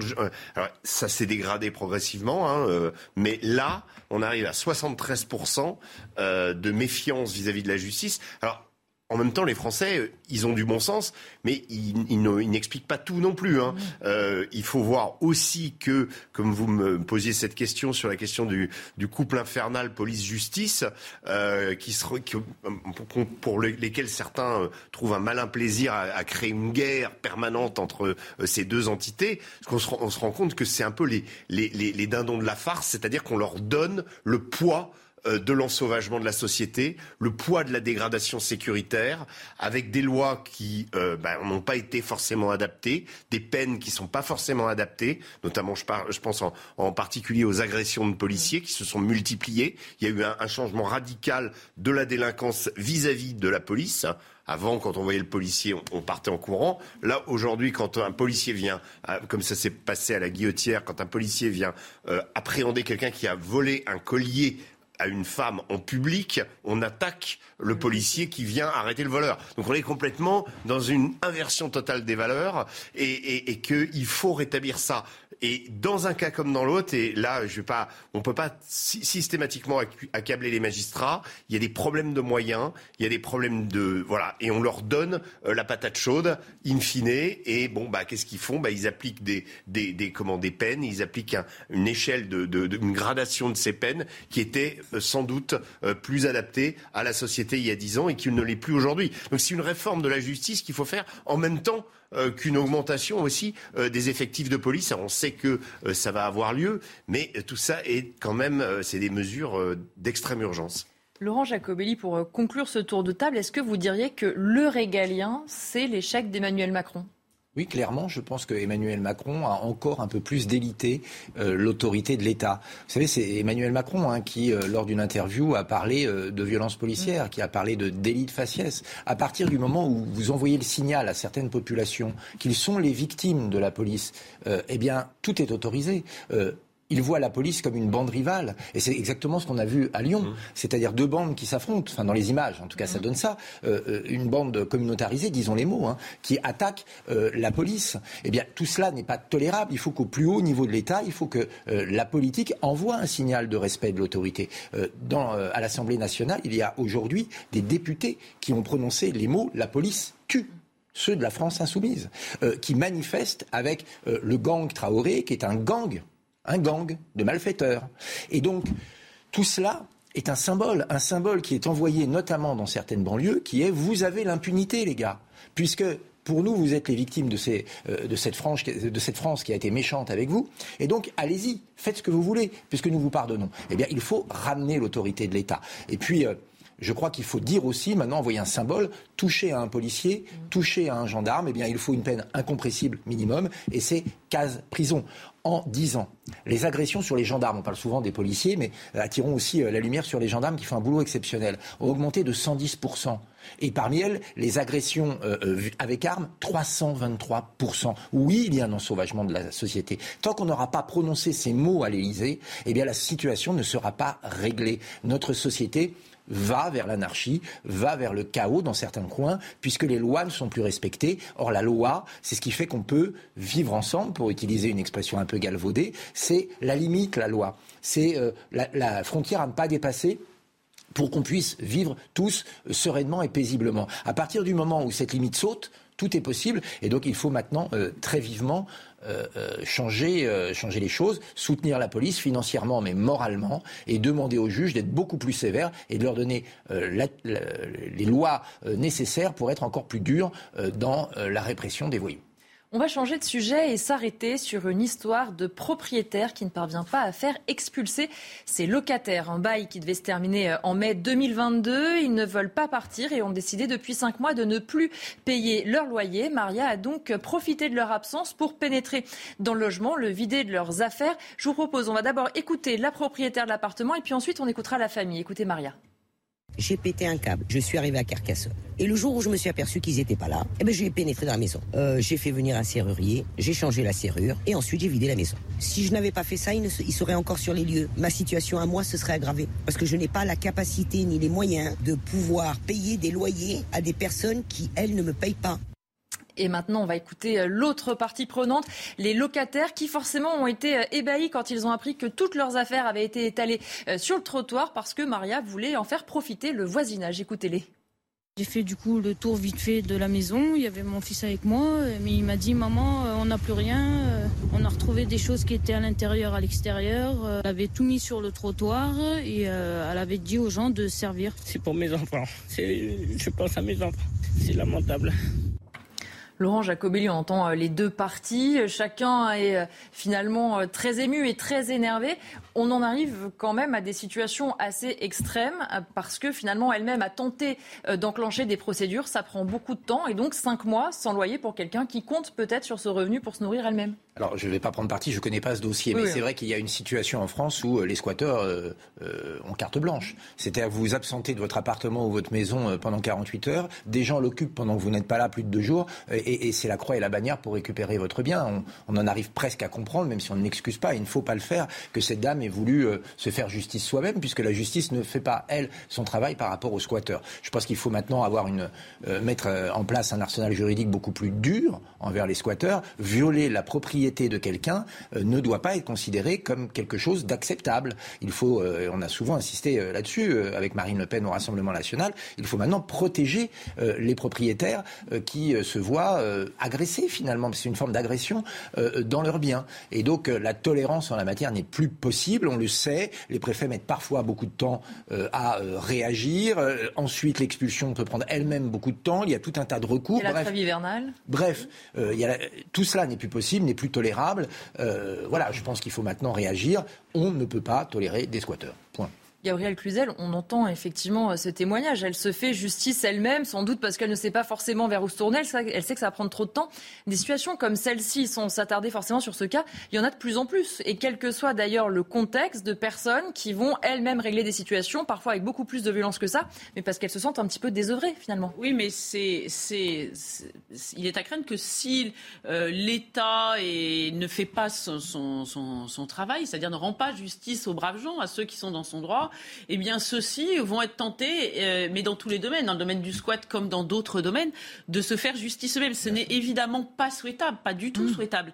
Mais euh, le, problème, c'est que euh, si personne ne résout pour eux les, problèmes auxquels ils sont confrontés et, ne leur rend justice, encore une fois, il est évident qu'ils vont avoir cette tentation. Et, cette, moi, je connais pas non plus cette affaire, mais mmh. évidemment, quand vous avez quelqu'un qui s'installe chez vous, qui installe, qui met ses affaires et que vous voulez récupérer votre appartement, tout naturellement, vous, avez, vous, vous, êtes tenté de prendre ces affaires, de les mettre sur le trottoir. Et, et, et si personne, si aucun policier, si aucun juge euh, ne, ne, ne, décide pour vous et ne, euh, ne fait en sorte que le, le, locataire soit délogé. Parce que le problème, c'est que dans les affaires de squat, euh, généralement, les squatteurs connaissent tout, tout, tout, les astuces. Exactement, toutes les astuces. Il y en a une qui est celle de la victimisation, viennent souvent avec des enfants, des, donc qui qui paralyse en fait l'action. Et puis on a un problème dans notre pays avec la propriété. Et ça, ça, vient de la gauche. Euh, c'est que le propriétaire, on considère que finalement c'est un anti. Euh, il a un gros cigare, un gros ventre, de l'argent dans son coffre-fort. Et, par essence, on considère aussi que ceux qui occupent le logement sont sans doute des pauvres et des misérables, comme dans un roman de Charles Dickens. Tout ça, c'est euh, pas vrai. Il y, a, il y, a, des gens qui sont désespérés parce que leurs biens, euh, ils n'ont plus jouissance de leurs biens. Et j'en parlais tout à l'heure euh, en dehors de l'antenne, mais je me souviens d'un cas précis d'une personne qui s'était immolée par le feu devant la mairie de Paris parce qu'elle ne pouvait plus récupérer son bien. Le squat, c'est une, c'est un fléau. Euh, la, la, loi Vargon n'a pas résolu en réalité le problème et euh, les, les Français, les propriétaires ont le droit de jouir de leurs biens. Enfin, on, on, en est à, à, dire, à proférer des truismes, euh, des lapalissades, euh, parce que aujourd'hui, ça ne va pas de soi. Eh bien, on va continuer de parler de l'actualité, notamment de l'actualité politique, ce qui s'est passé euh, à l'Assemblée nationale sur la forme et sur le fond. On se retrouve tout de suite après la pub. 19h30 sur CNews, on va maintenant parler de l'Assemblée nationale sur le fond et sur la forme. Mais tout de suite, c'est le rappel de l'actualité. C'est avec vous, Adrien Spiteri.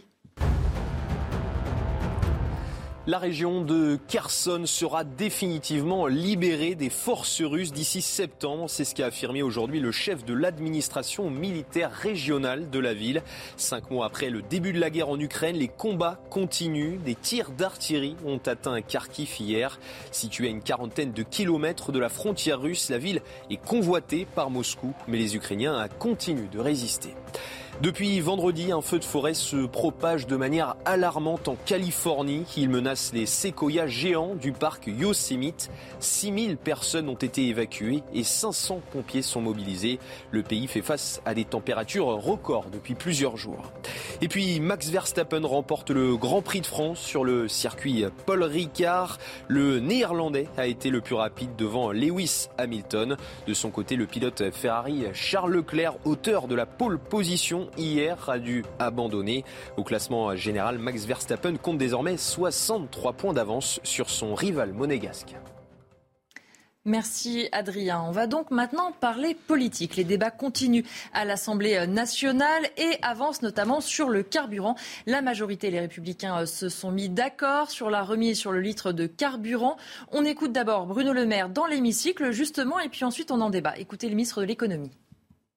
La remise pourrait passer de 18 à 30 centimes d'euros en septembre, à 30 centimes d'euros également en octobre, puis passer à 10 en novembre et à 10 en décembre, ce qui fait que dans certaines stations-service, vous auriez bien une remise de 50 centimes d'euros sur les carburants. Je redis bien qu'avec la remise qui a été proposée par Total et celle du gouvernement, vous auriez dans certaines stations-service en France un carburant à 1,50 euro, ce qui correspond, je crois, à l'objectif qui était fixé par les Républicains.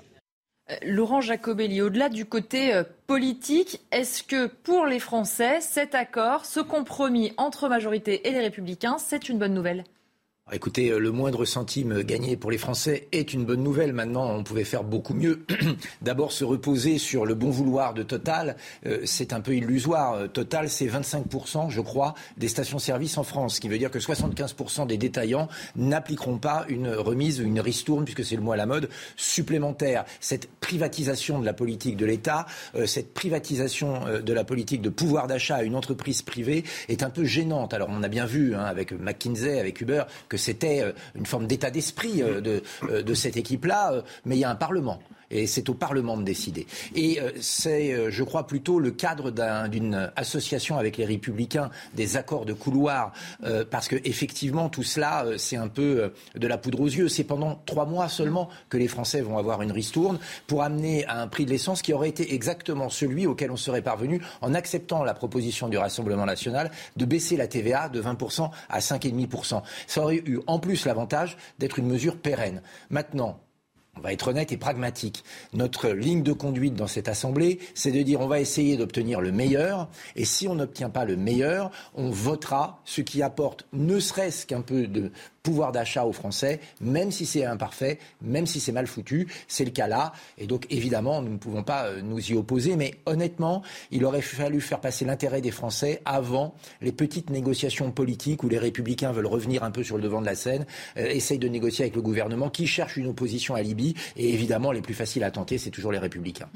Régis Le Sommier sur Total, justement, Charles de Courson, député dans l'hémicycle, disait ceci, il dénonçait une opération marketing de la part de Total. Est-ce qu'il y a un peu de ça du côté de l'entreprise bah, je crois que Total bénéficie d'une, en fait, d'une situation aujourd'hui un peu compliquée. C'est-à-dire que euh, de la part des, Français, tout simplement, parce qu'on voit les bénéfices euh, considérables que, fait l'entreprise, et en même temps, les Français ont l'impression que voilà, euh, d'un côté, d'un côté, l'entreprise fait des bénéfices, 19 milliards, je crois, et, de l'autre côté, au prix, à la pompe, l'essence augmente. Donc je pense que de ce point de vue-là, oui, il y, a, il y a sans doute une volonté de, de, faire un geste, mais je crois que c'est dans leur intérêt aussi, hein, tout à fait.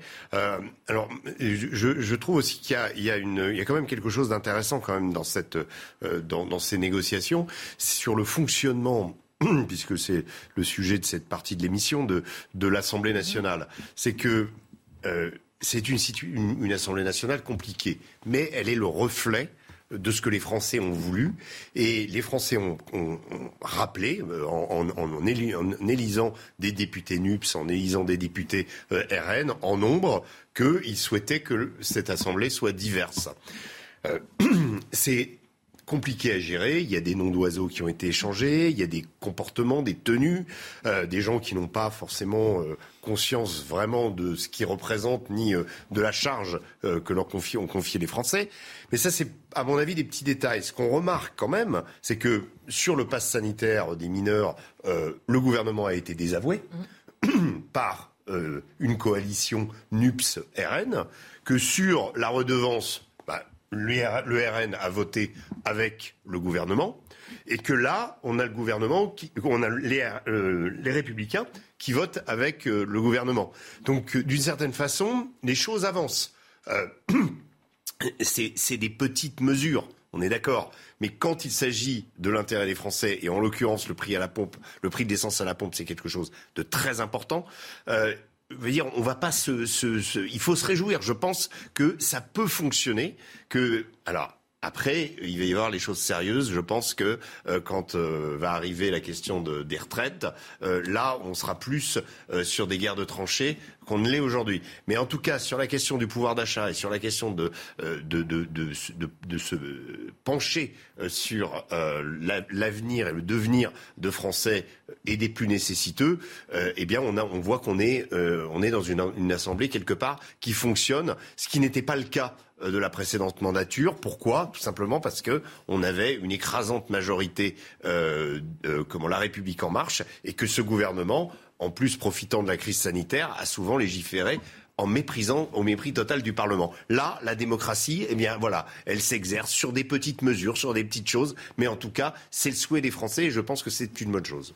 Je vais vous faire réagir dans un instant. On écoute juste avant euh, Guillaume Casbarian, le président de la Commission des affaires économiques, qui revenait ce matin dans la matinale de CNews justement sur cet accord très politique entre les républicains et la majorité nous, ce qu'on portait, c'était d'aider les travailleurs en priorité, avec un dispositif ciblé qui permettait, dès septembre, de d'aider les travailleurs. Les républicains voulaient un dispositif beaucoup plus général, beaucoup plus simple, avec une prolongation et une amplification de la ristourne que vous connaissez de 18 centimes. On a réussi à se mettre d'accord, de sorte que cette ristourne va être augmentée à 30 centimes au mois de septembre et d'octobre, et ensuite va baisser dans le temps jusqu'à décembre. Ce qui permettra, entre cette ristourne effectuée par l'État plus les efforts qui ont été annoncés par Total, de diminuer significativement le prix de l'essence. Ça fera une ristourne de 50 centimes quand même au total dès septembre. Renaud Muselier euh, lui-même disait il y a quelques jours qu'il y avait une coalition de fait entre les républicains et la majorité. On le voit sur certains amendements, on le voit sur ce, ce point des carburants. Est-ce que on va s'habituer à voir la majorité aller tenter de s'élargir forcément du côté des républicains, Gabriel Cluzel? L'élargissement naturel, oui, c'est celui-là. Maintenant, il peut être le baiser de la mort pour les mmh. républicains parce que euh, euh, déjà, ils ont tendance à être souvent confondus avec la République en marche. On a beaucoup glosé sur le ralliement des uns des autres. Donc, s'ils deviennent juste un, un Renaissance ou un Larem light, euh, c'est c'est pas forcément euh, une bonne chose pour la suite parce que la, la, pour le moment, ils peuvent avoir l'impression de peser, mais euh, la confusion risque de leur euh, euh, porter préjudice. Oui, c'est pas inintéressant, comme disait Régis Le Sommier, parce que la, nouvelle configuration de l'Assemblée force le gouvernement à l'humilité. Il est obligé d'aller chercher l'accord à la petite cuillère, là où il avait des, députés, ce qu'on appelait ces députés Playmobil, le doigt sur la couture du pantalon, qui obéissaient au doigt et à l'œil, qui commençaient à devenir des espèces de, pots de géranium dans l'Assemblée, du reste, parce qu'on se demandait à quoi ils servaient. C'était décoratif, mais c'était à peu près tout. Donc c'était quand même euh, assez regrettable. Maintenant, on est quand même dans la, pardon, mais je, je, rien contre ce député qui est sans doute très intéressant, mais euh, c'est vrai qu'il parle de ristourne. Euh, on, a l'impression d'être dans un magasin de chaussures. Je crois que le gouvernement et le, le pouvoir législatif mérite mieux. On a, on a besoin de, de voir loin. On va pas refaire ça pour le, le paquet de pâtes. Bon, je, je, caricature peut-être un peu, mais on a, euh, il est important que euh, les députés de l'opposition euh, aient aussi leur voix sur des grands sujets qui finalement aboutissent à ces situations-là. Mais qui, là, je, vous dis, ces, discussions sur des ristournes. En plus, on a l'impression que le, le, gouvernement est un commerçant et que le français est un client et que le gouvernement gentiment on est en période de solde, euh, il y a des prix sur l'essence. J'ai un peu de mal avec cette rhétorique qui euh, abaisse, me semble-t-il, le débat politique, même si tout le monde est content, in fine, euh, de, évidemment, d'avoir un carburant moins cher. Mais on a besoin de grandes visions et, et on ne retrouvera goût à la politique qu'avec des débats qui élèvent un petit peu. Laurent Jacobi, vous voulez réagir Oui, oui, je trouve que le gouvernement est arrivé avec un plan de pouvoir d'achat qui était quand même très en deçà des attentes des Français, voire avec des propositions presque ridicules. Euh, ils ont cru améliorer le pouvoir d'achat, par exemple, en faisant qu'on pouvait résilier euh, son assurance en cliquant sur Internet. C'est vrai que c'est pratique. Enfin, je ne pense pas que c'est ce qui va permettre aux Français de se chauffer, euh, de payer de la viande à leurs enfants ou de faire le plein d'essence.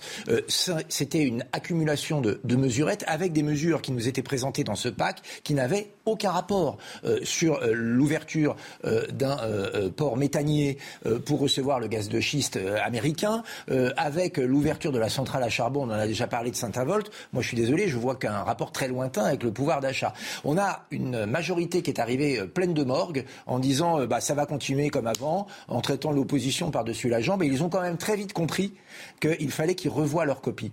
Euh, je vais vous citer un exemple. Vous savez qu'il y a une augmentation du point d'indice pour les fonctionnaires, et c'est une très bonne chose, de 3,5%. Mais ce point d'indice, pour les communes, pour les départements, pour les régions, c'est des surcoûts en même temps que l'inflation. Et euh, la dotation à ces départements, ces communes, n'était pas euh, fléchée par le gouvernement. Eh bien, notre proposition au Rassemblement national, mais celle d'autres partis aussi, euh, ont mis le gouvernement en minorité et il a été obligé de demander une interruption de séance. Il a réfléchi avec l'ensemble des groupes politiques et il est revenu en disant eh bien nous allons abonder ces communautés territoriales de dotations supplémentaires. Donc il y a un changement dans la manière de gérer notre pays. Le gouvernement ne peut plus faire comme s'il était tout puissant. Et ça, croyez-moi, on va lui rappeler chaque jour. C'est ce que je disais tout à l'heure, c'est que c'est un rappel euh, que, euh, un signal euh, émis par les Français à travers ces législatives que l'exercice de la démocratie, l'exercice de, de, de, le symbole de la démocratie est là où elle se fait,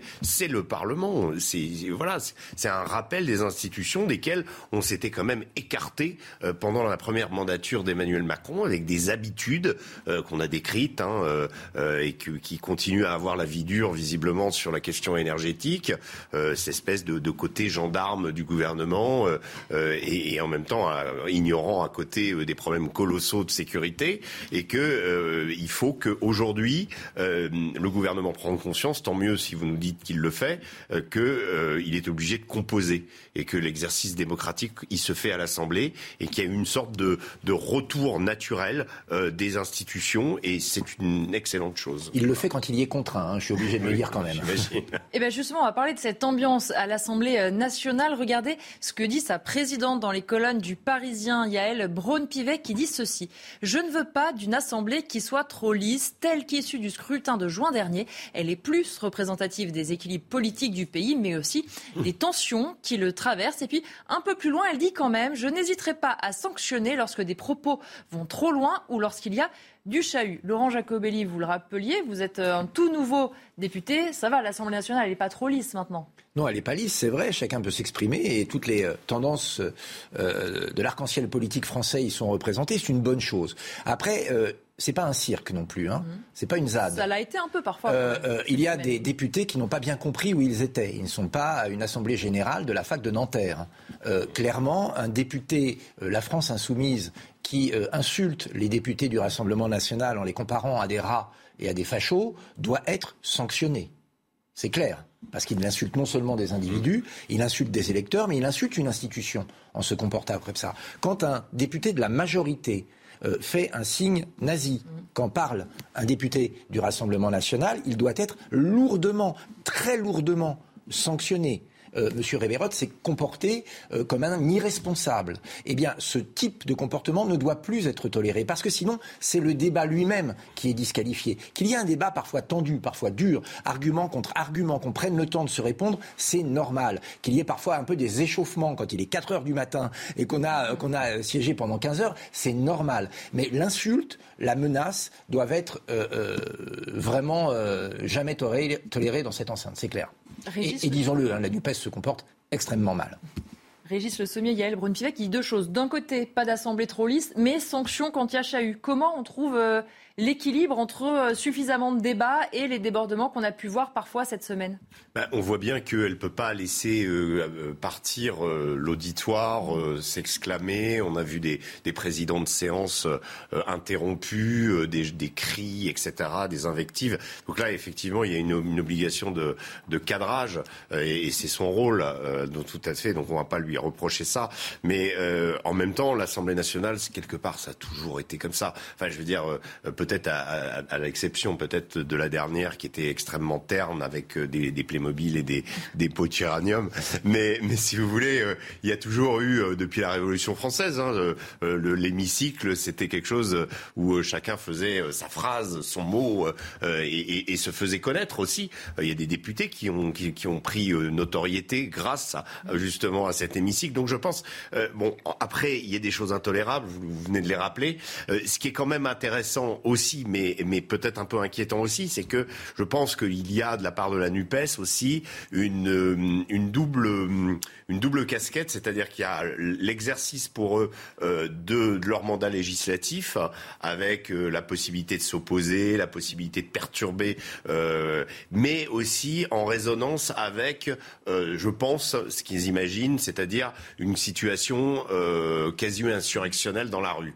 Et, il y a dans ce parti euh, une vision qui, est, qui a pris, euh, je l'ai exprimé plusieurs fois, mais je pense que c'est assez, euh, c'est le fond, le, fond de leur pensée, c'est que ils pensent que euh, la France a, ils ont pris acte d'une radicalisation de la France et ils s'appuient sur des éléments radicaux. Hein, euh, je ne vais pas les, les, détailler ici, mais tout le monde comprendra pour pour dire voilà, il y a la partie législative dans laquelle ils ont l'intention de perturber euh, l'exercice du pouvoir et en même temps de jouer aussi euh, sur leur électorat, de jouer aussi sur euh, des mouvements.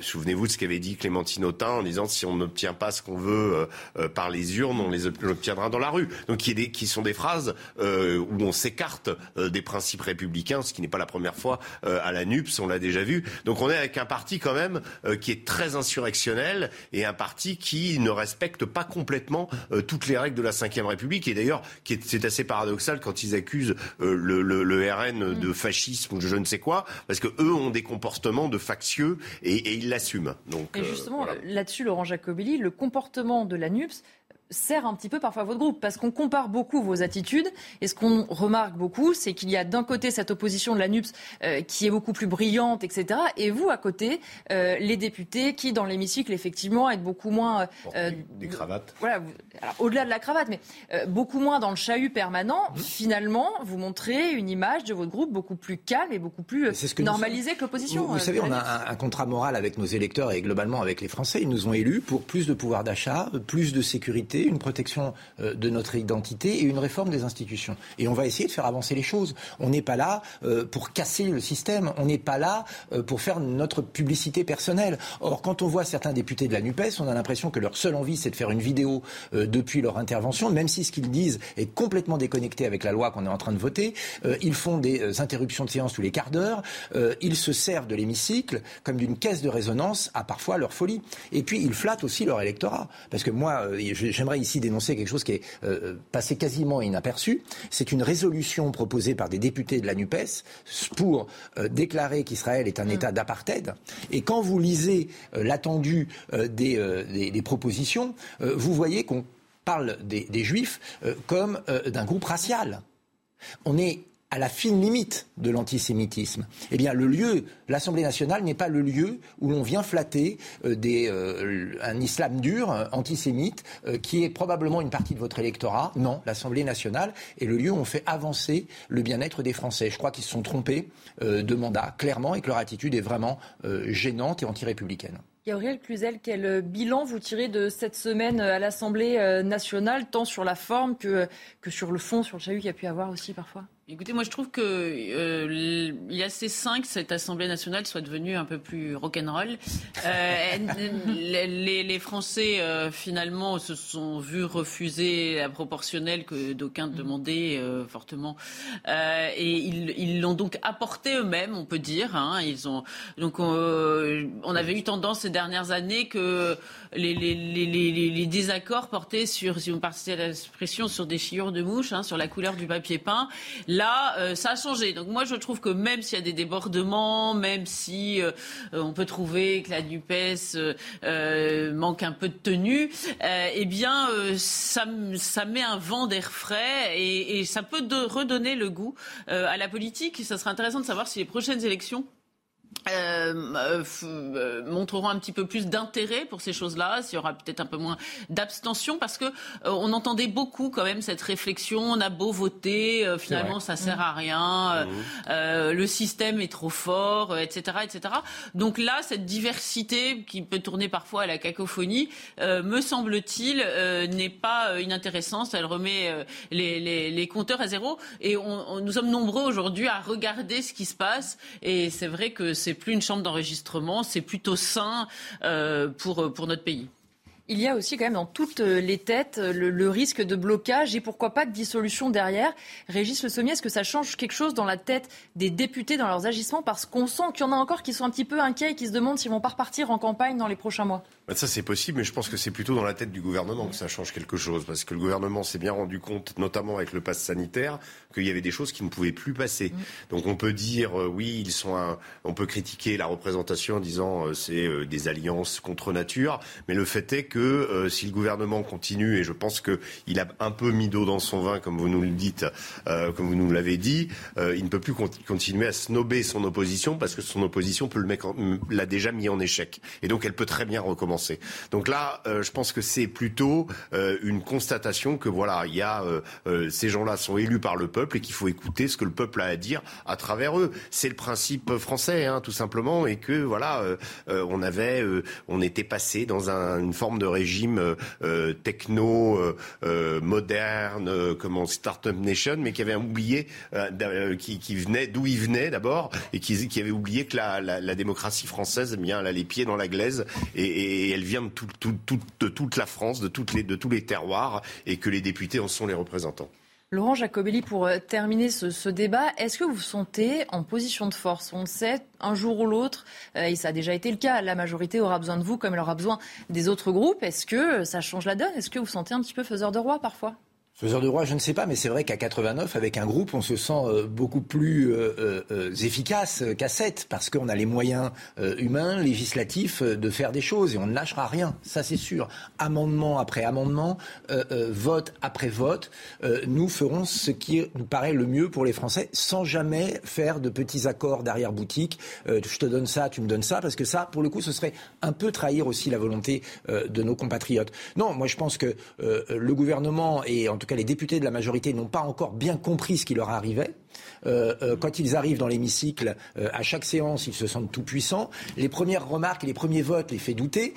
ils ne comprennent pas, ils trouvent que c'est injuste, ce n'est pas normal, mais qu'est-ce que c'est que cette opposition qui n'a pas compris où était la vérité? Et puis en fin de journée, au bout d'un moment, parce qu'ils n'ont plus le choix, ils se disent, bon, on va mettre un peu d'eau dans notre vin. Et donc je crois que c'est une nouvelle manière de faire de la politique. On a vécu cinq ans sans opposition visible au Parlement. Il faut que ça continue. Et les LR, là-dessus, ne doivent pas céder aux sirènes de la Macronie pour quelques postes. Parce que, euh, honnêtement, c'est ce que va essayer de faire Emmanuel Macron. C'est-à-dire aller acheter les députés un par un. Chez nous, je pense qu'il n'a aucun risque. Et d'où la possibilité de la candidature, enfin, l'intérêt de la candidature d'Éric Ciotti, justement. Parce que je pense que là, il y aura peut-être une, euh, un risque de dévoiement moindre des LR vers, vers la République. On verra ce que ça donne. Merci à tous les trois d'avoir été euh, mes invités. Tout de suite sur CNews, l'actualité continue et vous retrouvez Yohann Usaï et ses invités.